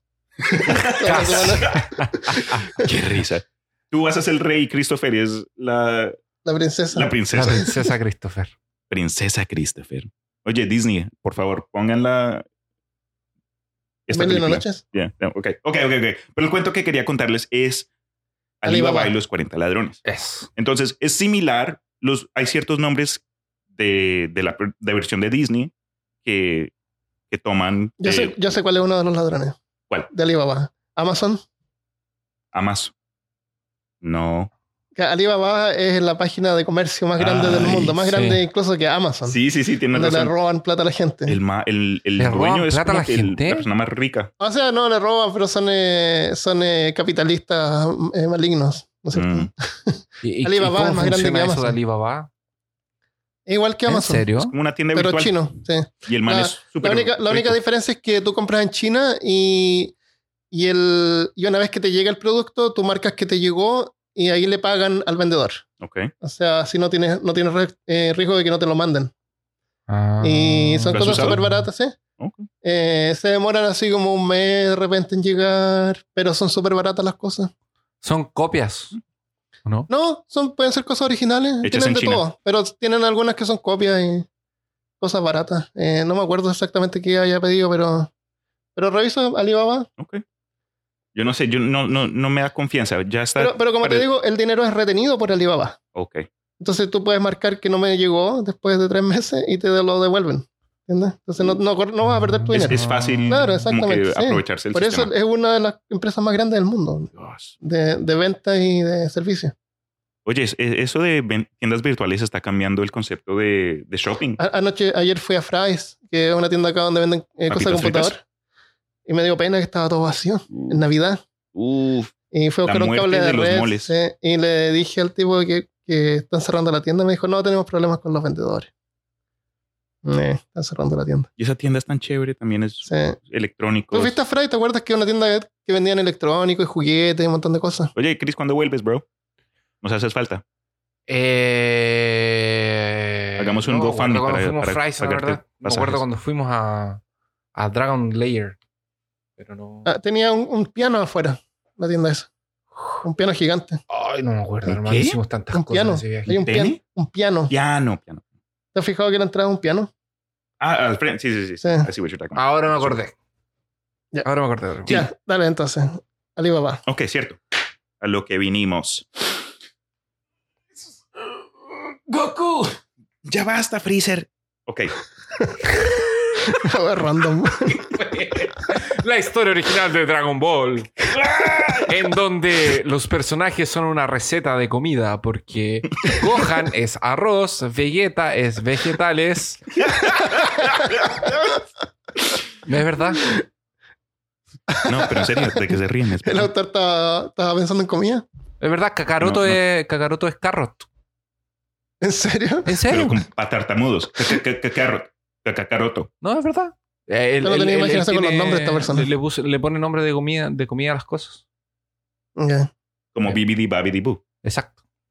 FIFA y Naruto. fu and fu. Na- Naruto, Naruto es un, es un pedazo. Es un, Natur. es un cosita. Es, es una cosita que va dentro del ramen.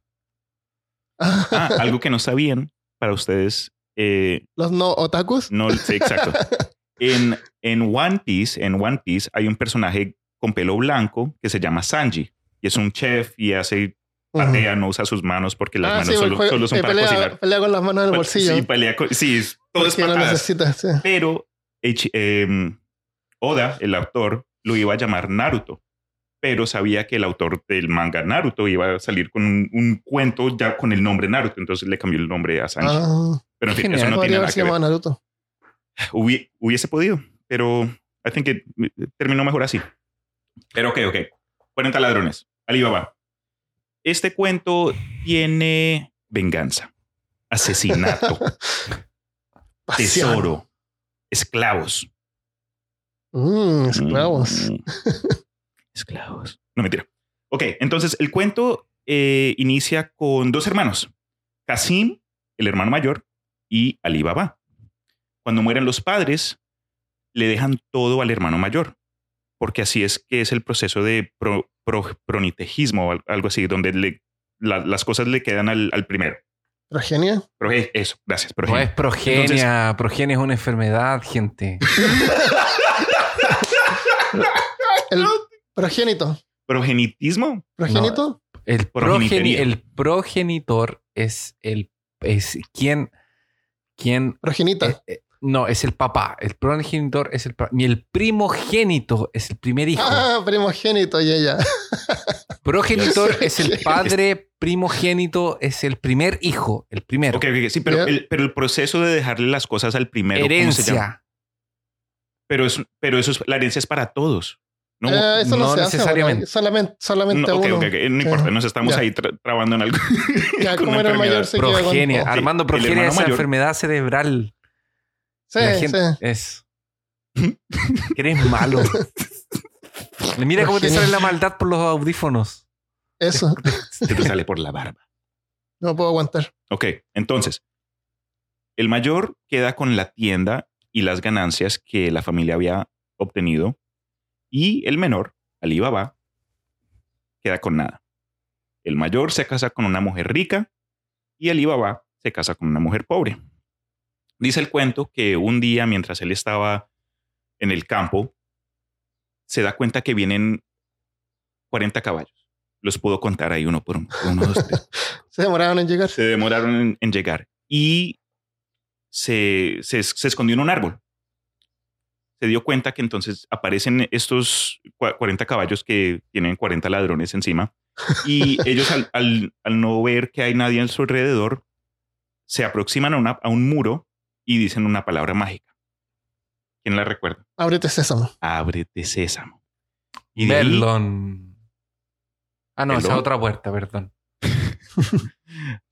Spi- Eh, eh, Eh, eh, es la puerta de, de Moria para entrar por Sí, eso te iba a decir. Di amigo en la lengua de, de los, de los Speak enanos. friend and enter. Melon. Oye, en, en Skyrim está The Dark Brotherhood también que, que decir algo en la quiere Skyrim. Ok, tal. Alibaba decide quedarse en el árbol porque le da miedo que si ellos se dan cuenta que alguien está corriendo, que había un espía. Entonces él se queda toda la noche ahí hasta que por fin salen los ladrones y, y se van. Él recuerda la palabra mágica, va a la puerta, dice, ábrete sésamo, y por dentro se da cuenta que hay oro y tesoros. Uh. Entonces, él- Se, se, ¿sabes? se coge un montón de cosas y se devuelve a su pueblo. Es un ladrón. Sí, ¿Y ahí Eh. pesca entre todo eso la lámpara? es posible. Pero vez. las historias no están relacionadas la una a la otra. Ah. No es como una continuación de que ah, primero Ya, ya, va a esa y después va a la... Ah. No, no, no hay continuidad en ese sentido. La esposa de Ali va súper contenta. Ah, por fin tenemos oro, podemos pagar que nos arreglen el puto techo que siempre está goteando. podemos comprar comida. Y hay tanto oro que la esposa de Ali Baba va- le pide el favor a la esposa de Casim que le presten una cubeta. Ella, la esposa de Casim, está curiosa, como que esto, ¿para qué necesita una cubeta? ¿Qué? Entonces pone un poquito de grasa de animal en el fondo de la cubeta y se la da. Al día después, cuando se la regresan, ella investiga la cubeta y se da cuenta que hay una moneda de oro ahí trabada Pegada. en la grasa y le dice a su esposo, Casim, le dice, tu hermano es más rico que tú. Ellos no cuentan su oro, lo miden. Entonces el Casim, ¿cómo así? ¿De dónde? Va y le reclama al hermano y como un buen hermano mayor lo chantajea. Le dice. ¿de dónde sacó, de dónde sacó esta plata? Bueno, ¿de dónde sacó el oro? Entonces Alibaba le dice, ok, va, te cuento de dónde lo saqué y voy a compartir contigo. Y Alibaba le cuenta a Casim, oye, mira, entonces me encontré una cueva, hay una palabra mágica, vas y por dentro hay tesoro. Vamos mañana por la mañana y sacamos cosas los dos y lo compartimos. Mira, sin Cristian sin Cristian decir lo que continúa, yo creo que el hermano va a ir solo y se va a morir. No sé. Lo, lo voy a poner Ah, aquí a la. sabe. Spoilers, spoilers. Sí, porque yo no me acuerdo del hermano ese. Yo tampoco Porque del muere. hermano. Ah, Entonces, por la noche, el Casim aprovechado va a la cueva, la abre y encuentra el tesoro. Y se, se, se enamora tanto de, la, de, de este, de, de- de las gemas y el oro y las porcelanas y todo, todo lo que está por dentro, que por huevón se le olvida la palabra mágica y queda atrapado dentro de la cueva. Ah. ah, se le acuerda para entrar, pero se lo Pero olvida se para le olvida salir. para Una, una short-term memory loss, como se llama. ya. memoria de pescado. Entonces, él queda ahí atrapado hasta que llegan los ladrones, abren la puerta, se dan cuenta que él está ahí y lo descuartizan. No lo mismo, matan, lo descuartizan en pedacitos. ahí. En 40 pedazos. La pobre de la mujer de Casim, que obviamente de, de pronto no fue tan mala como, como su esposo, va y le dice a Alibaba, oye, mira, mi tu hermano no está, estoy preocupada, ¿puedes ir a buscarlo? Y Alibaba, conociendo a su gente, se da cuenta que este man fue a la cueva sin mí y va y encuentra los pedazos de su hermano. Oh, Él entonces los reúne, qué horror. los pone en una mula y regresa al pueblo. Cuando regresan los ladrones a la cueva, se dan cuenta que una persona, que mínimo otra persona sabe de, de- de la existencia de esta cueva mágica, porque no están las, los pedazos de, de, Casim.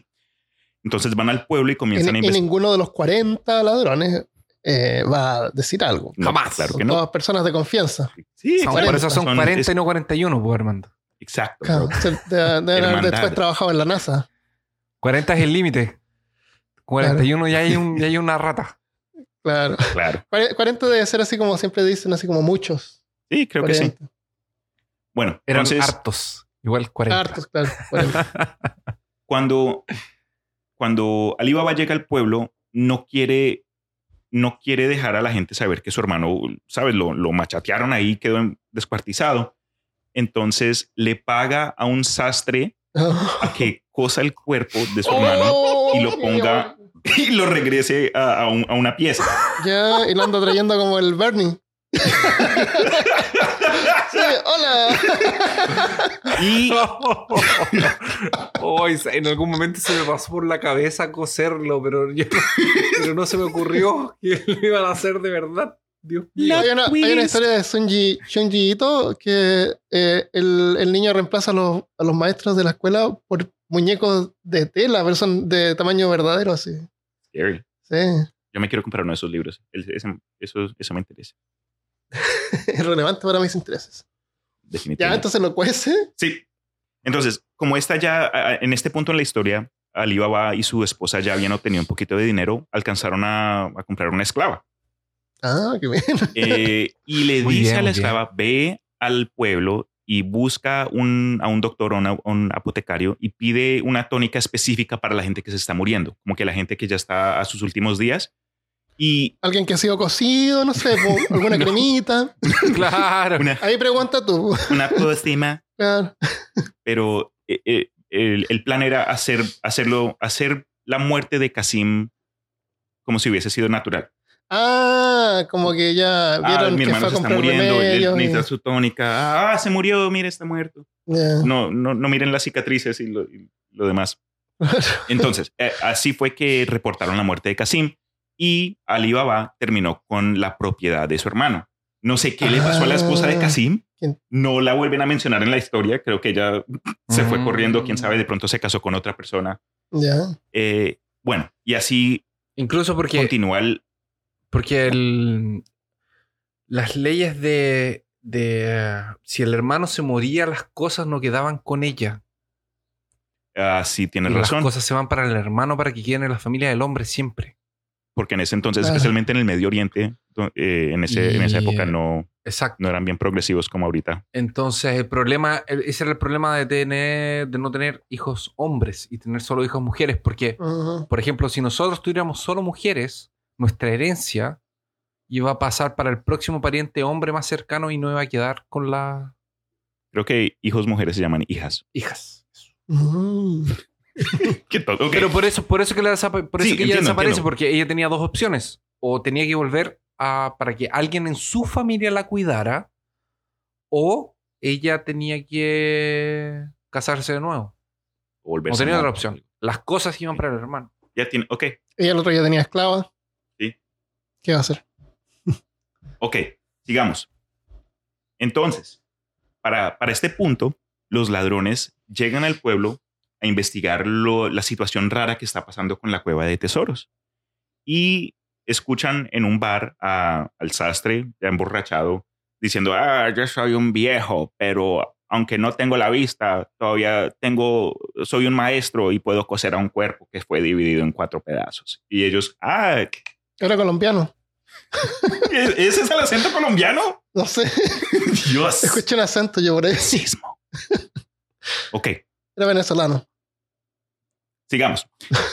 Eh, él, eh, uno de los ladrones, que fue el que escuchó este cuento del sastre, le paga al individuo a que le muestre la casa de donde, donde hizo este, este, esta labor. Supuestamente lo llevan al edificio y el ladrón marca la casa con una con tiza.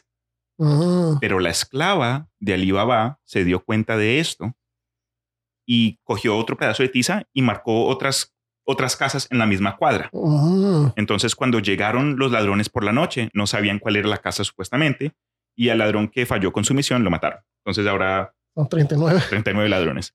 Ya. Repitieron esto, creo que unas dos veces más y siempre falló porque la esclava era bien, bien pila, siempre sa- sabía lo que estaba pasando. Entonces, el líder de los ladrones dijo: Ok, sabemos, ya encontramos a la persona que estamos buscando, pero necesitamos encontrar otra, otro plan de ataque. Y se disfrazó a lo Mortadelo y Filemón como El, el líder de los ladrones. el líder de los ladrones se disfrazó como un vendedor ambulante, un vendedor de aceite específicamente, y puso a los otros treinta y pico de ladrones en, en jarrones gigantes donde supuestamente estaba su aceite. Ah.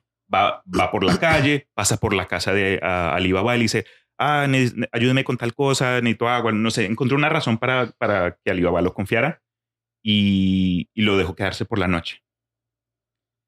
Mientras la esclava estaba haciendo sus labores, escuchó voces de, las, de los jarrones y se dio cuenta que algo estaba pasando. Entonces, fingiendo voz de hombre y voz del líder, le dijo a los, a los hombres, quédense ahí y por la mañana salimos y atacamos o lo que sea. La, la esclava dijo La eso. esclava- La esclava es la heroína de la, de la, de la historia. Ah. Pero no, no quiero hacer más spoilers, porfa. Pero ella es como el, el de la Academia de Policía que hacía pi, pi, piu, pi, piu, piu. Sí, tiene, tiene, tiene voces. Es una mímica. es- No sé. en- Mímica. Mima. no, en- Mimo, mima. no, porque los mimos no hablan. Ah. Tonto. Ajá. Ajá. Una Oye, mima que habla. No, ¿Qué habla? Eh, Ah, me dan nervios los mismos. No me gustan los ok, ok, mismos. ok. Eh, entonces ella se hace pasar por el líder de, lo- del- de los ladrones y les dicen, le- les dice, quédense escondidos y hasta, por, hasta la mañana siguiente. Entonces ellos, confiados de que el líder les dio órdenes, se quedan dormidos. Y por la noche, la esclava coge un, un, sartén de aceite que ellos tenían y lo, y lo hierve. Y mientras dormían, se lo, se lo pone a cada uno de los jarrones donde estaban los ladrones matándolos mientras dormían. A la mañana siguiente, el líder de los ladrones va a, pues a, levantar a, los, a sus ladrones, a sus hombres, para atacar y capta el olor de aceite quemado y piel quemada.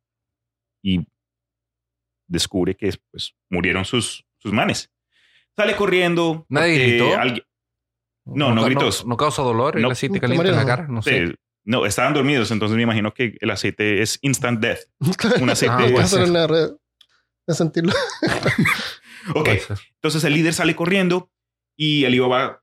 Alibaba no es que sea el más pilo. En, el- en el cuento en sí, Alibaba es más suertudo que nada. No es que sea una persona Mm. con intelecto Mm. fuera de lo común o algo así. Solo fue una persona que se encontró con algo por coincidencia y las cosas comenzaron a pasar.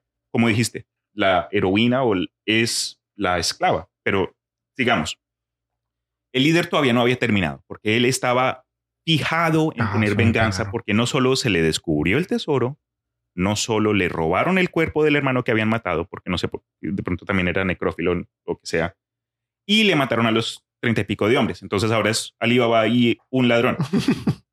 Eh, el, el líder de los, de los ladrones todavía quiere, quiere vengarse, entonces se disfraza de otro vendedor por completo y Sobró solo él.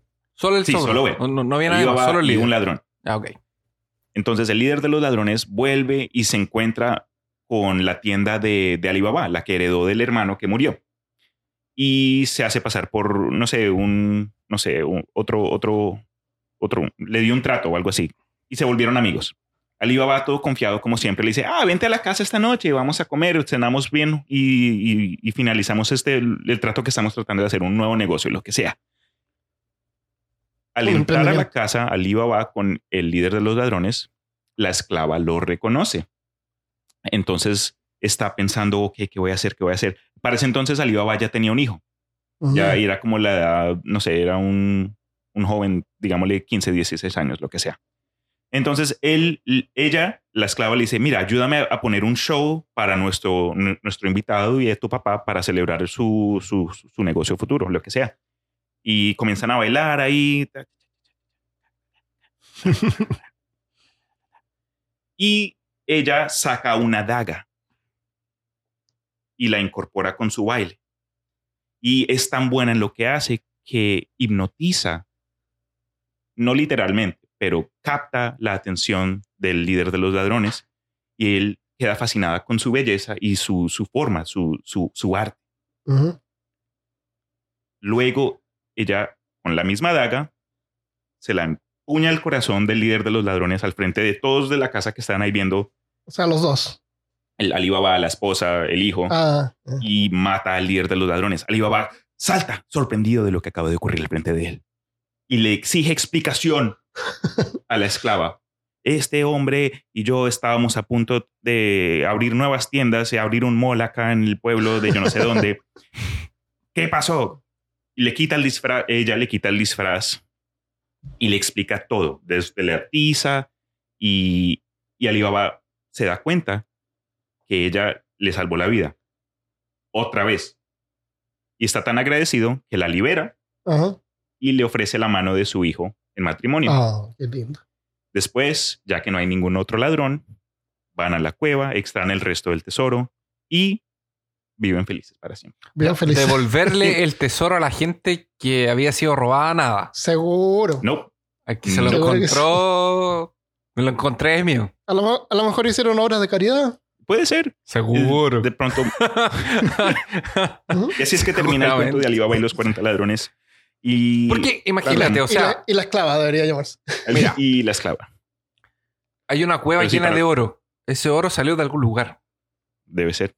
De, De pronto de fue una reyes, probable- de reyes mal- malignos. y. Probablemente no son de reyes malignos, porque es, ellos, eh, ellos no van a, sal- van a saltar pueblos y gente, no van a saltar reyes Pero me gustó la idea que dijo Armando, que sí, que él pensó que la lámpara mágica había salido de esa cueva. Y si yo fuese una me- un mejor autor o si tuviera un mejor sentido de creatividad, me, ima- me imaginaría de otras cosas ahí, no sé, Oye, tiene un día para inventar la historia. Por favor. o sea, es Eh, suficiente. por dentro de la cueva había un... Un genio, un no, dragón. no, no, un- una vela que nunca se ¿Hablaba? apagaba y cada vez que se prendía... Al café. eh, el café, daba café, una vela que daba café. Y Oye. ahí hay un cuento. Cristian, pero el, el cuento de la lámpara también es de las mil y una De noches. Mil y una noches. Sí, señor. Eh, estos cuentos son tan antiguos que no creo, puede que esté incorrecto, pero no se sabe el autor original, pero también fueron varias historias pasadas en tradición oral que creo que en algún punto en 1700, no, ok, ok, me acuerdo. Mil y una noches en su forma árabe, como existía, no tenía eh, Alibaba y los 40 ladrones. Fue después de que un autor francés en 1700 que escuchó este cuento por un vendedor que decidió incorporarlo y agregarlo. Entonces, la primera forma que Alibaba y los 40 ladrones se puede rastrear es en francés. Después, Ah. otra persona, creo que eh, no me acuerdo quién, lo tradució al, al inglés y después. O sea, la versión más antigua escrita Escrita es en francés. es en francés y no Sí, señor. en... Porque antes de Árabe. eso era tradición oral. Sí, señor. Ya. Buena pregunta. Y eso vale la pena mencionarlo porque Sí. Muchos de estos cuentos eh, se, pueden, se pueden encontrar en varios libros que han existido por mucho tiempo, como, eh, espera, acá los tengo escritos, eh, los cuentos de los hermanos Grimm, eh, el Pentamarrón, que es un, un compendium italiano, si mal no recuerdo, de cuentos, gracias, eh, Mil y una noches. Hay otro, otro libro que se llama Las noches graciosas, que en inglés el nombre se llama The Facetious Nights. Y entonces muchos de estos cuentos de los que hemos mencionado y más se pueden encontrar ahí para los que estén interesados. Yo nunca tuve Mil y una noches, pero me gustaría leerlo porque, no sé, Mira, eh, Yo lo vi, yo vi el libro una vez y realmente son mil y un capítulos. Y la idea es que lo leas en una noche, un capítulo por noche. eso me Claro, gusta, sí. eso suena súper interesante. Me llama la atención que estas historias de las mil y una noches son como más arraigadas en la realidad. Sí. Aquí no hay animalitos que hablan ni cosas Sí, fantásticas. no hay animales antropomórficos que te hablan Sí, y te no. dicen consejos ni nada. Pero son Es cuentos de estilo. Arabia. Es otro Sí. estilo. Lo otro es otro estilo. europeo. En la- leí varias historias de los hermanos Grimm y les voy a contar algunas de las más extrañas y, Y perturbadoras. Hay, hay varias, hay un montón y, y muchas son bien rápidas y son interesantes y se te olvidan porque son tan cortas que Son tan interesantes Sí, que se se, te olvidan. hay, hay algunas en que hay, hay personajes recurrentes, ¿Ya? así como Hans y el vendedor, Hans y el no sé qué, Hans se casa. Como que En diferentes Como que- historias claro, está claro, el mismo Hans sí, o es sí. el mismo nombre. el Hans compra un auto. Ok. Sí, claro. Hans, Hans, Hans y el cajero Hans hace un automático. podcast. claro. Hans y su podcast. Hans juega a Skyrim. Hans va de vacaciones. Alguien, de, alguien comentó si va a hacer un episodio sobre Skyrim.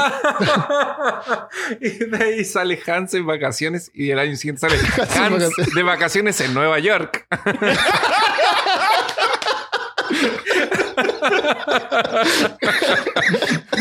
Hans en Europa.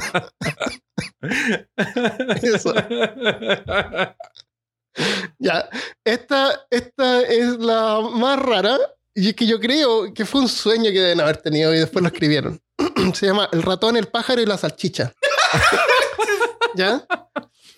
No, este no es un sueño, esta es rara nomás. ¿No es una receta para hacer salchichas? Es un ratón, un pájaro y una salchicha que viven juntos. Oh, ¿ya? Y, todo, y, y tiene- y viven en armonía. Entonces cada uno tiene un, eh, una cosa que hacer. Para vivir en armonía, cada uno tiene un papel específico en el hogar. El pájaro recolecta leña para el fuego, el ratón se encarga de recoger agua, encender el fuego y poner la mesa. Y la salchicha mantiene a todos bien alimentados, es la que cocina. Ah, pensé que Un se día- cortaba ella misma. Sí.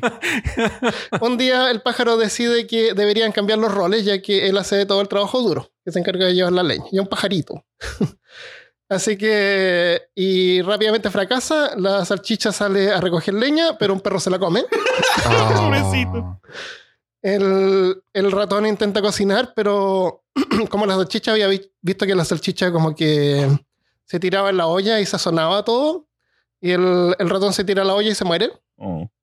y el pájaro se cae en un pozo mientras está recogiendo agua y se ahoga. Y todos se mueren. Oh. ¿En serio? El fin. El fin. Sí, Wow. el fin. Eso suena como, estabas en lo, en lo correcto, un sueño, pero eso es de sueños de fiebre, como cuando estás Eh, alucinando. No, hay, hay otro que es como un sueño que te voy a decir al final. No, espérate. este es como bien raro. Pero- como que ¿Cuál, cu- cuál es la, no, la- no todos tienen, la mayoría no tiene ningún tipo de moraleja. Aparte de que podría decir así que no trates de alterar el orden, Mm, porque cada uno Oye. tiene su rol y si tú tratas de hacer otra cosa, Eso es súper ¿Y, elitista. y todos si eran mueren, historias chistosas? Si eres pobre, ¿Será pobre. como el humor de ellos? a lo mejor, sí, como el de salchicha, Pues, es- estaba en alemán ese cuento, era un Bratwurst. alemán. Sí. Mm. Sí, comían harta salchicha. Hay otro de salchicha también. En enebro, un niño es asesinado por su madrastra, porque las madrastras son malas. Eh, sabiendo que el hijastro heredará todo después de la muerte de su padre, la madrastra decapita al niño. Oh. Al no querer que nadie sepa lo que sucede, la madrastra diseña un plan para hacer que su hija crea que lo hizo. Para hacer creer que la, la hija del, del padre. Así que la madrastra cocina al niño y se lo da de comer al padre Ah. para que se lo coma. What? Luego la joven entierra los huesos debajo del enebro, donde también están enterradas la madre del niño, Oh. y el niño se convierte en un pájaro. Claro. y canta su historia a varias personas que le dan cadena, que le dan una cadena de oro, zapatos rojos y una piedra de molino. Entonces el pájaro va y al padre le da la cadena de oro, a la niña le da los zapatos y a la madrastra la piedra de molino que se la deja caer en la cabeza y la mata. Y el niño vuelve a la vida y todos viven felices. Wow. Y este es mi favorito. Es un poco más largo. Se llama Las tres hojas de serpiente. O la- las tres hojas de la serpiente. O las tres hojas de la culebra. Es así. La víbora. Hay una princesa que es súper hermosa. y, pero ella dice que cualquiera que se quiera casar con ella eh, tiene que estar dispuesto a que cuando ella muera, si es que ella muere antes, él se tiene que eh, ser enterrado con ella vivo. Porque si la ama tanto y ella muere, no debería tener razón para seguir viviendo. En eso llega un campesino y se enamora de ella y ella es tan hermosa que acepta su, su condición. Y se casan y viven felices por un tiempo hasta que ella enferma y muere. El tipo trata de escapar, pero el rey cierra todas las puertas de la ciudad y lo atrapan y, y lo tiran a un mausoleo junto con ella. Con unos pedazos de pan y un poco de vino. Para que muera ahí en el mausoleo. Junto con con el ella estómago lleno. Claro. Entonces él dice, bueno, igual me voy a morir, así que está ahí mientras tanto. Y, y en eso va a entrar una culebra, una serpiente. Y la serpiente como que va a comerse a la, a la novia, hacia la mujer. Y él va y la, y la corta en tres pedazos. Caramba. Nadie va a atacar a mi amada mientras yo esté acá. No sé. Y ahí está, supongo que se empieza como a ver cosas. Porque ve a otra serpiente entrar con unas hojas. Y la serpiente va y pone las- una hoja en cada parte de la serpiente, de las partes de la serpiente. La serpiente se une y vuelve a la vida. Y las dos culebras se van juntas Ok, ok. del mausoleo. Entonces el tipo mira las hojas y dice, "Mm", y prueba y pone una hoja en cada uno de los ojos de la amada y una hoja en la boca o en el corazón, no sé, y vuelve a la vida. Caramba. Así que hacen ruido y el rey así los saca del mausoleo y siguen viviendo felices por un tiempo. Y el tipo ¿Era un le pasa zombie? la hoja a su servidor, le dice, guárdalas porque las podemos necesitar después. Así que siempre tenlas, tenlas a mano. Eh, eh, ¿Pero volvían zombificados o...? No. o Normal. Ah, e- ella la única sí que volvió sin amarlo, ya no lo amaba. a él. Ah. Oh. Es la, única diferencia es que ella ya no lo amaba. Es porque hasta que la muerte los separe. Y Claro, los, y ya los lo, separó. lo separó. Entonces en una se van de viaje a un paseo en un barco y ella se enamora del capitán del barco. Entonces le dice al capitán de que le ayude a matar a su, a su marido. Dios, y, le, ingrata. y le cortan los pies. ¿What? Y le ¿Qué? cortan los pies y después lo tiran por la borda. Ah. Y regresan al palacio a decirle al rey lo que había pasado. Mientras tanto el sirviente eh, lo rescata y le pone las hojas y lo revive. Y se van al palacio. ¿Pero le revive los pies también o queda sin pies? Le revive, tú, tú pones la hoja y te crecen pies nuevos. Ah, ok. Tipo, tipo eh, Deadpool. Ah. Entonces van al palacio. Eh, llegan primero que el, que el resto, de alguna manera. ¿What? Llegan primero porque le cuentan todo al rey y, y se esconden. Y cuando llega la princesa con el capitán, le cuentan lo que había pasado, que él se había eh, ahogado y el capitán lo había tratado de salvar. Ah, pero- sí, me imagino el rey. Ah, Y el rey, ah, claro, sí. hmm. Ajá. Cuénteme Cuéntame. más sobre eso. Porfa, estoy muy Me, interesado. me gustaría saber un poco más. Claro. Claro. Porfa, sí. Y en eso, entonces, ¿quién es este? Y sale así detrás de la cortina, así. ¡Oh! el joven. ¿Qué hay detrás de la cortina número uno? Entonces el, el rey de castigo manda a la princesa con el capitán en barco, pero antes que salgan le hacen hoyos al barco para que se ahoguen.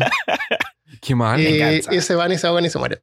Se ahogan. Y fin. ¿Ese es el fin? Y eso es el fin. Entonces el rey queda al... eh, El rey se queda con su nuero, con su hijastro, No, hijastro, no. Con su nuero. con su nuero, claro. Se queda con el joven. Le gusta. El joven sigue siendo príncipe. y ellos viven juntos para siempre. Y viven juntos para siempre con el La rey. primera relación Es- homosexual de las historias de los No, es porque necesitaba un heredero.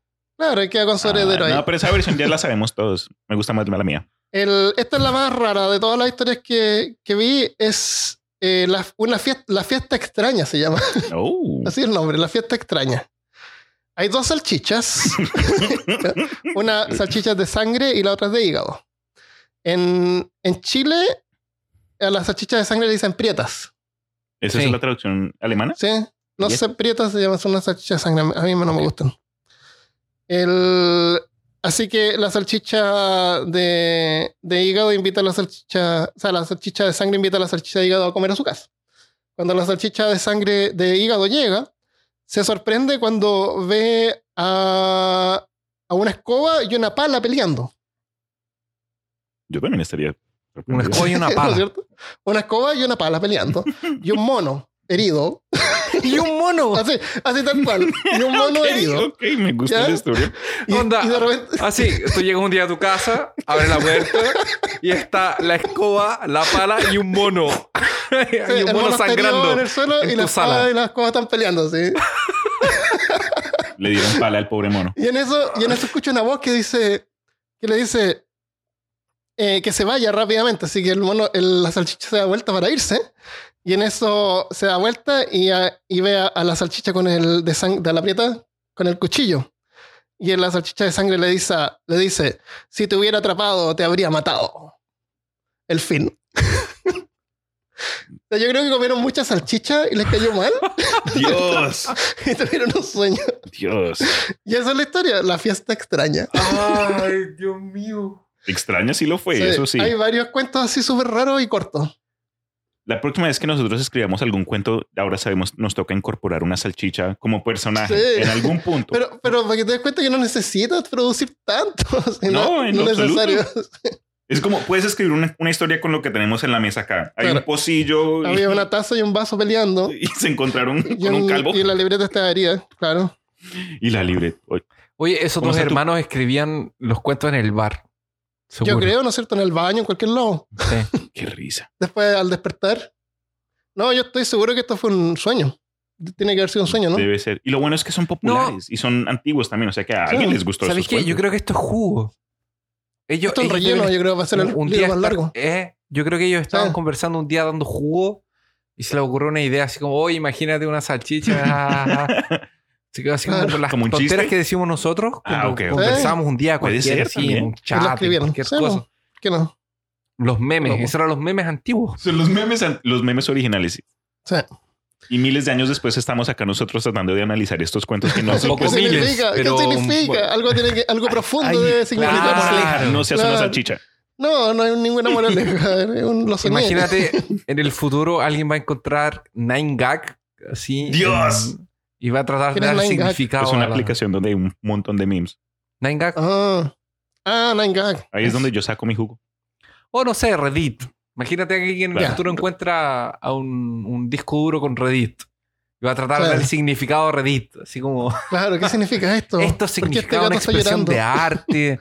En donde Claro. Porque hay tantos vamos a investigar la lingüística. La Pero de repente, de los años si tienen 2000. suerte, a lo mejor encuentran una- un escrito con, con memes y escritura en inglés al, al mismo tiempo. Puede ser.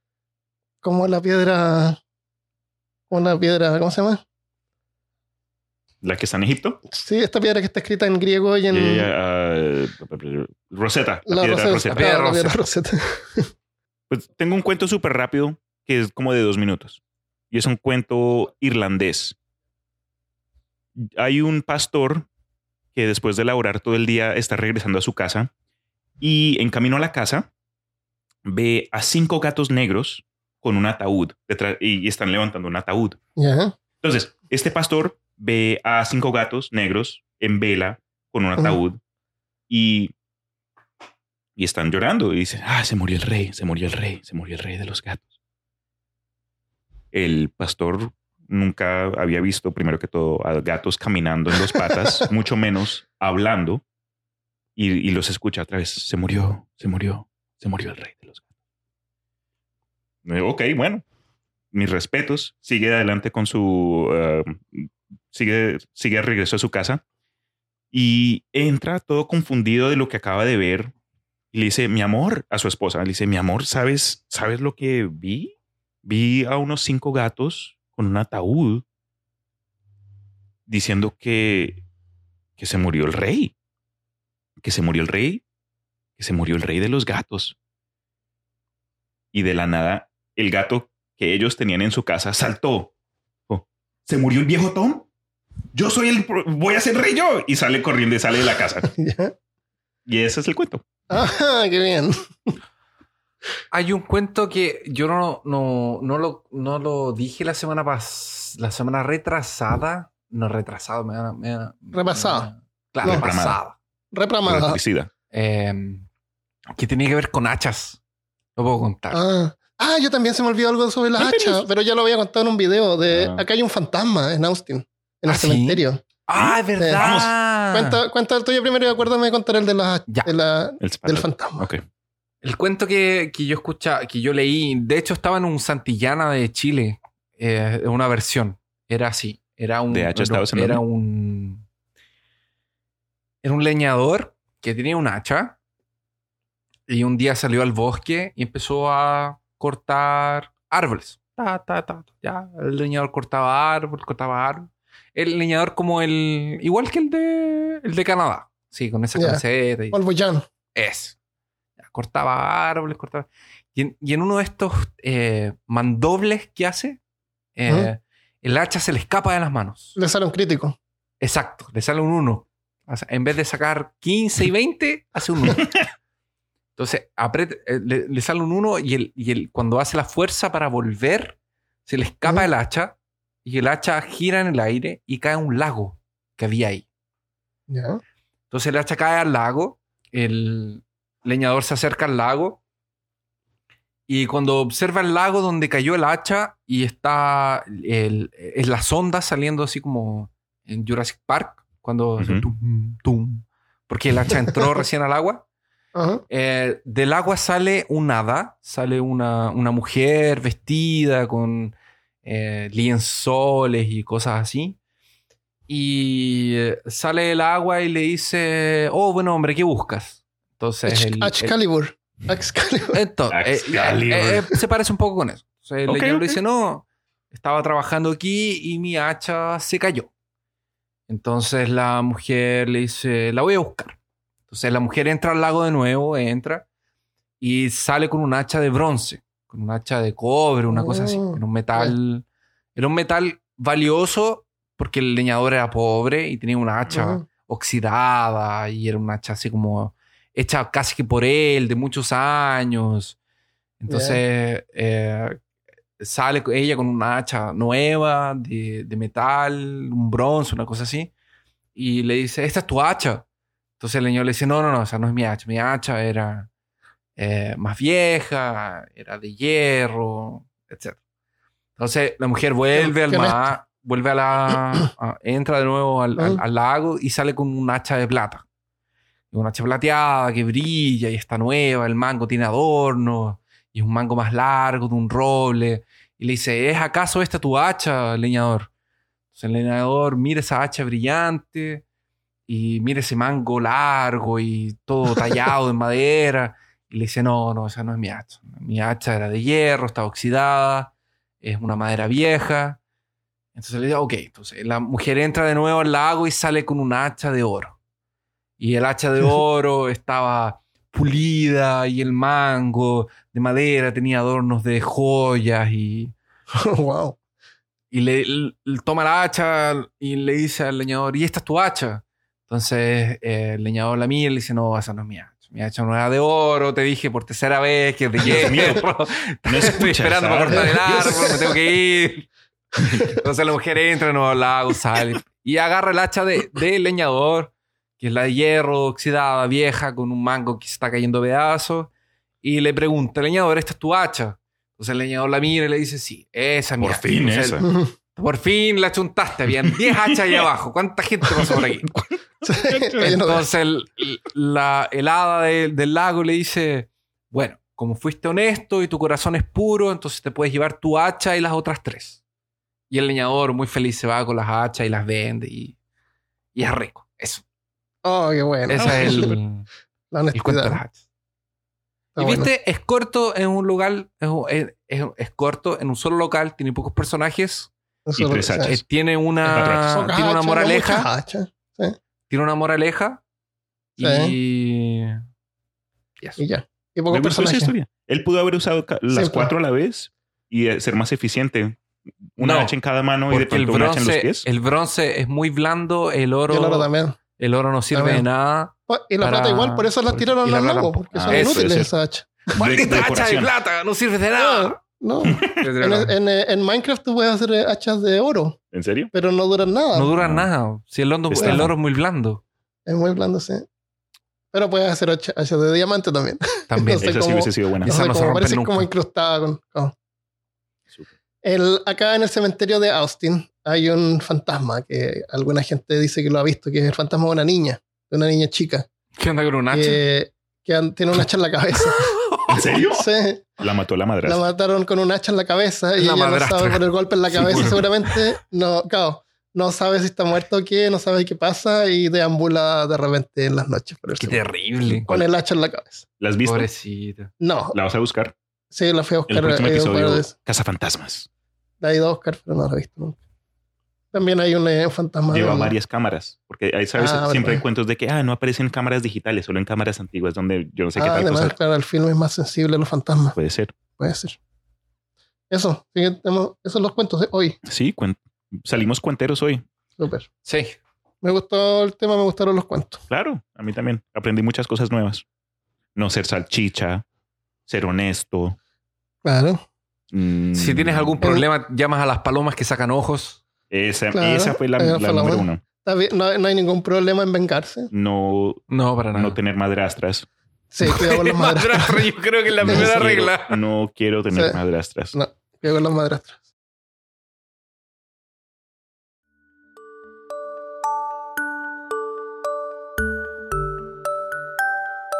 Espero que te haya gustado el episodio. Eh, quedó súper largo, espero que haya sido entretenido. Los cuentos, eh, antes de continuar, le vamos a dar las gracias a los Patreon, que son los que son la columna vertebral del, del, podcast. Y sin su apoyo no sería posible. Así que esta semana les damos las gracias a Moisés Moreno Macía, que se convirtió, por lo menos por este mes, en el primer guardián de los mitos. Así que va a tener derecho a elegir un tema.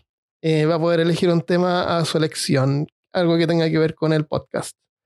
Eh, también le damos las gracias y bienvenida a Mauro Vera, que es nuevo eh, cazador de lo profano, y Jafo Vera, investigador del oculto. Me pregunto si serán hermanos. César Hernández es investigador del oculto, también es nuevo y nos dejó un mensaje. Dice, hola, los descubrí en Spotify hace ya un mes y me volví adicto a sus episodios. Tienen datos sorprendentes y lo mejor que lo hacen entretenido y divertido. Parezco loco riéndome en el trabajo, creo que mis compañeros se empiezan a acostumbrar. Saludos, son los mejores. Me da gusto que disfrutes del podcast, César, así que muchas gracias y que no te dé vergüenza de reírte. Hay un video publicado también en las redes sociales con el ganador, o diría la ganadora, de la revista Weird Tales de este año, que es un regalo que quise hacer a los que nos han estado apoyando en Patreon.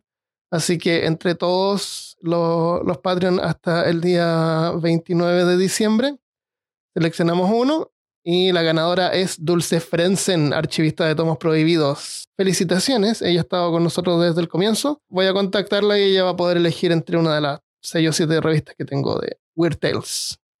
Así que muchas gracias a todos. También, antes de continuar, tengo que hacer un inserto que nos llegó ayer un mensaje grabado del felínico Cedric León de León Acuña. Así que acá está para que lo escuchen. A todo el equipo que hace posible la realización y producción de Peor Caso, les envío un cordial saludo. Los escucho diariamente. Pronto espero ponerme al corriente escuchando todos los programas que me hacen falta. Me divierte y entretiene mucho la manera en que abordan cada uno de los temas.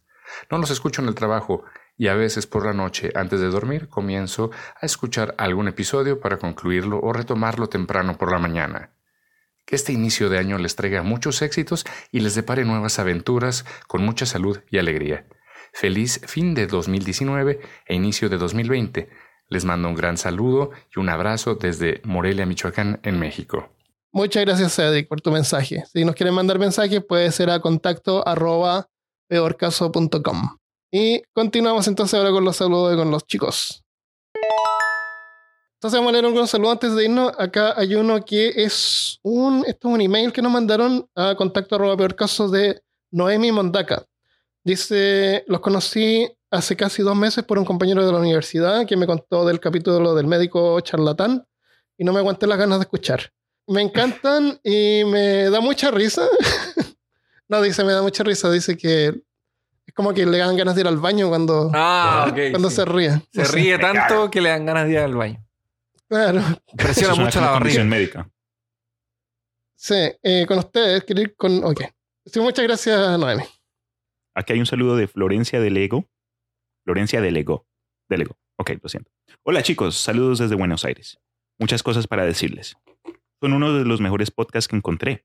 Para Christopher, que dice que quienes les mandan eso nunca escuchan otros, para que sigan pensando que son los mejores. Pero yo escucho muchos y son los mejores. Ustedes por mucho. Escucho tres. Los temas me hacen aprender millones de cosas nuevas y su estilo de- del, hum- del humos, del humor y sus risas me sacan carcajadas.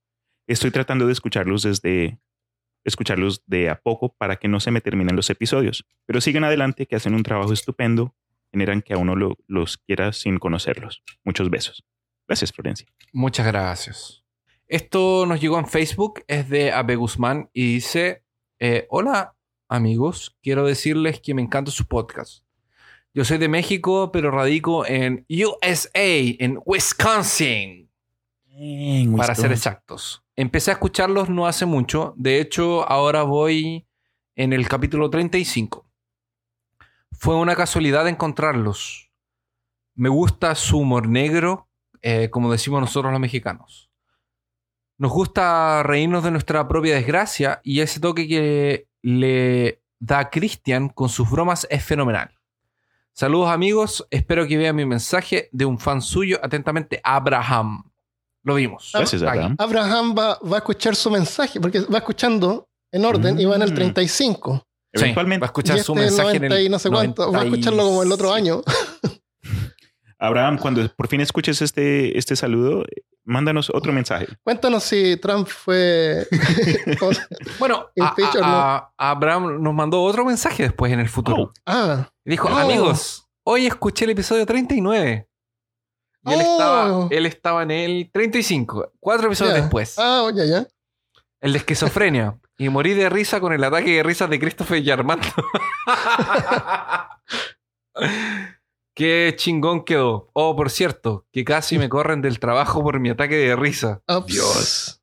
Ups. Eh, pero en el peor de los casos que pueda es que me corre. Saludos Eso. amigos. Ok, gracias Abraham. Gracias. Gracias, Abraham. Oye, ¿te imaginas en buscando empleo y te preguntan, ¿y por qué no estás Oye. con la compañía pasada? Ah, Me dio un ataque de risa mucho. escuchando un podcast. Que tengo muy buen humor. Sorry. Pues reclaman que yo reclamo que escuchan podcast mientras trabajan. Ahí tienen las Ahí está la prueba. Rubén Beta. Dice, cada lunes esperando un capítulo nuevo de ustedes. El mejor podcast de misterio y más perturbador. Eso fue en Uh. Instagram. Instagram es. Así que bueno, muchas gracias a todos los que nos mandan mensajes. Bueno, espero que les haya gustado este episodio y que hayan tenido una buena eh, fiesta de fin de año. Feliz Navidad, feliz Año Feliz Nuevo. Navidad, feliz- queremos feliz mucho. fiestas, feliz Hoy día Hanukkah, estamos feliz grabando en. Kwanzaa. ¿sí? Nosotros nos vamos a dar un tiempo de vacaciones. Necesitamos descontracturarnos. Y, mm, así que no sabemos si vamos a tener podcast en, en dos lunes más, pero eventualmente vamos a regresar. No, no hemos ningún caso vamos a abandonar esto. Los queremos mucho. Y Chocho. así como nos da gusto llenar eh, sus vidas con risas y educación y, y sabiduría, nosotros Claro. a ustedes también nos llenan con... Mira, es extraño porque yo he hecho un par de amistades por el podcast. Sí, también hemos conocido gente. Es bien bueno eso. Ha sido genial compartir con, con algunas personas que empezaron como alguien que nos escuchaban y a través del tiempo se transformaron en alguien con que conversábamos y... Sí, y si son ñoños lo suficiente, siempre nos pueden encontrar en las redes sociales. Exacto. En- a mí me encuentran en Twitter como aloyelo37. Eh, a Christopher. Soy ¿cuál es tu- Christopher tu con cada kilo. con cada kilo. Me pueden encontrar en Twitter y en Instagram y en la página Peor Caso están todas nuestras redes sociales. También, sí. Y, y Cristian no usa Twitter. Pues no, yo todavía Twitter no tengo, pero tengo ahí un propio podcast que tengo como niño abandonado. Yo soy la madrastra de mi podcast, que lo tengo ahí escondido, aunque El Imaginarium. sí, el imaginario. Es, tengo ganas de regresar ya con el nuevo año y darle más ganas. Obviamente mi, mi horario también es distinto, pero Sí, está es un estudiando también, propio. trabajando y estudiando. Exacto. Sí. Entonces ahí regresaré yo y si, si les interesa también estoy en Carelibro y pues ahí mensajes, lo que sea. O mándenle mensaje a Armando porque El Armando libro siempre me recuerda. Él me hace sentir mal cuando no aparezco. Mire, mira, acá alguien preguntó por Sí, ti. yo, sí, siempre que le mandan algún mensaje o mencionan a, a Christopher yo siempre se los mando para que vean, para que sepan. Em, así que lo dejamos hasta acá. Espero que les haya gustado. Eh, si son Patreon, quédense porque tenemos un afterpot. Que eh, nos quedamos hablando, conversando de cosas de la vida. Mm, I like after. Felices Eh, fiestas. es- Feliz felices año nuevo. fiestas. Navidad. Fiestas para Los todos. queremos mucho. Chocho. Y feliz 2000 2020. Cuídense. 2020. Ujú. 2020. Estamos en el futuro. Adiós.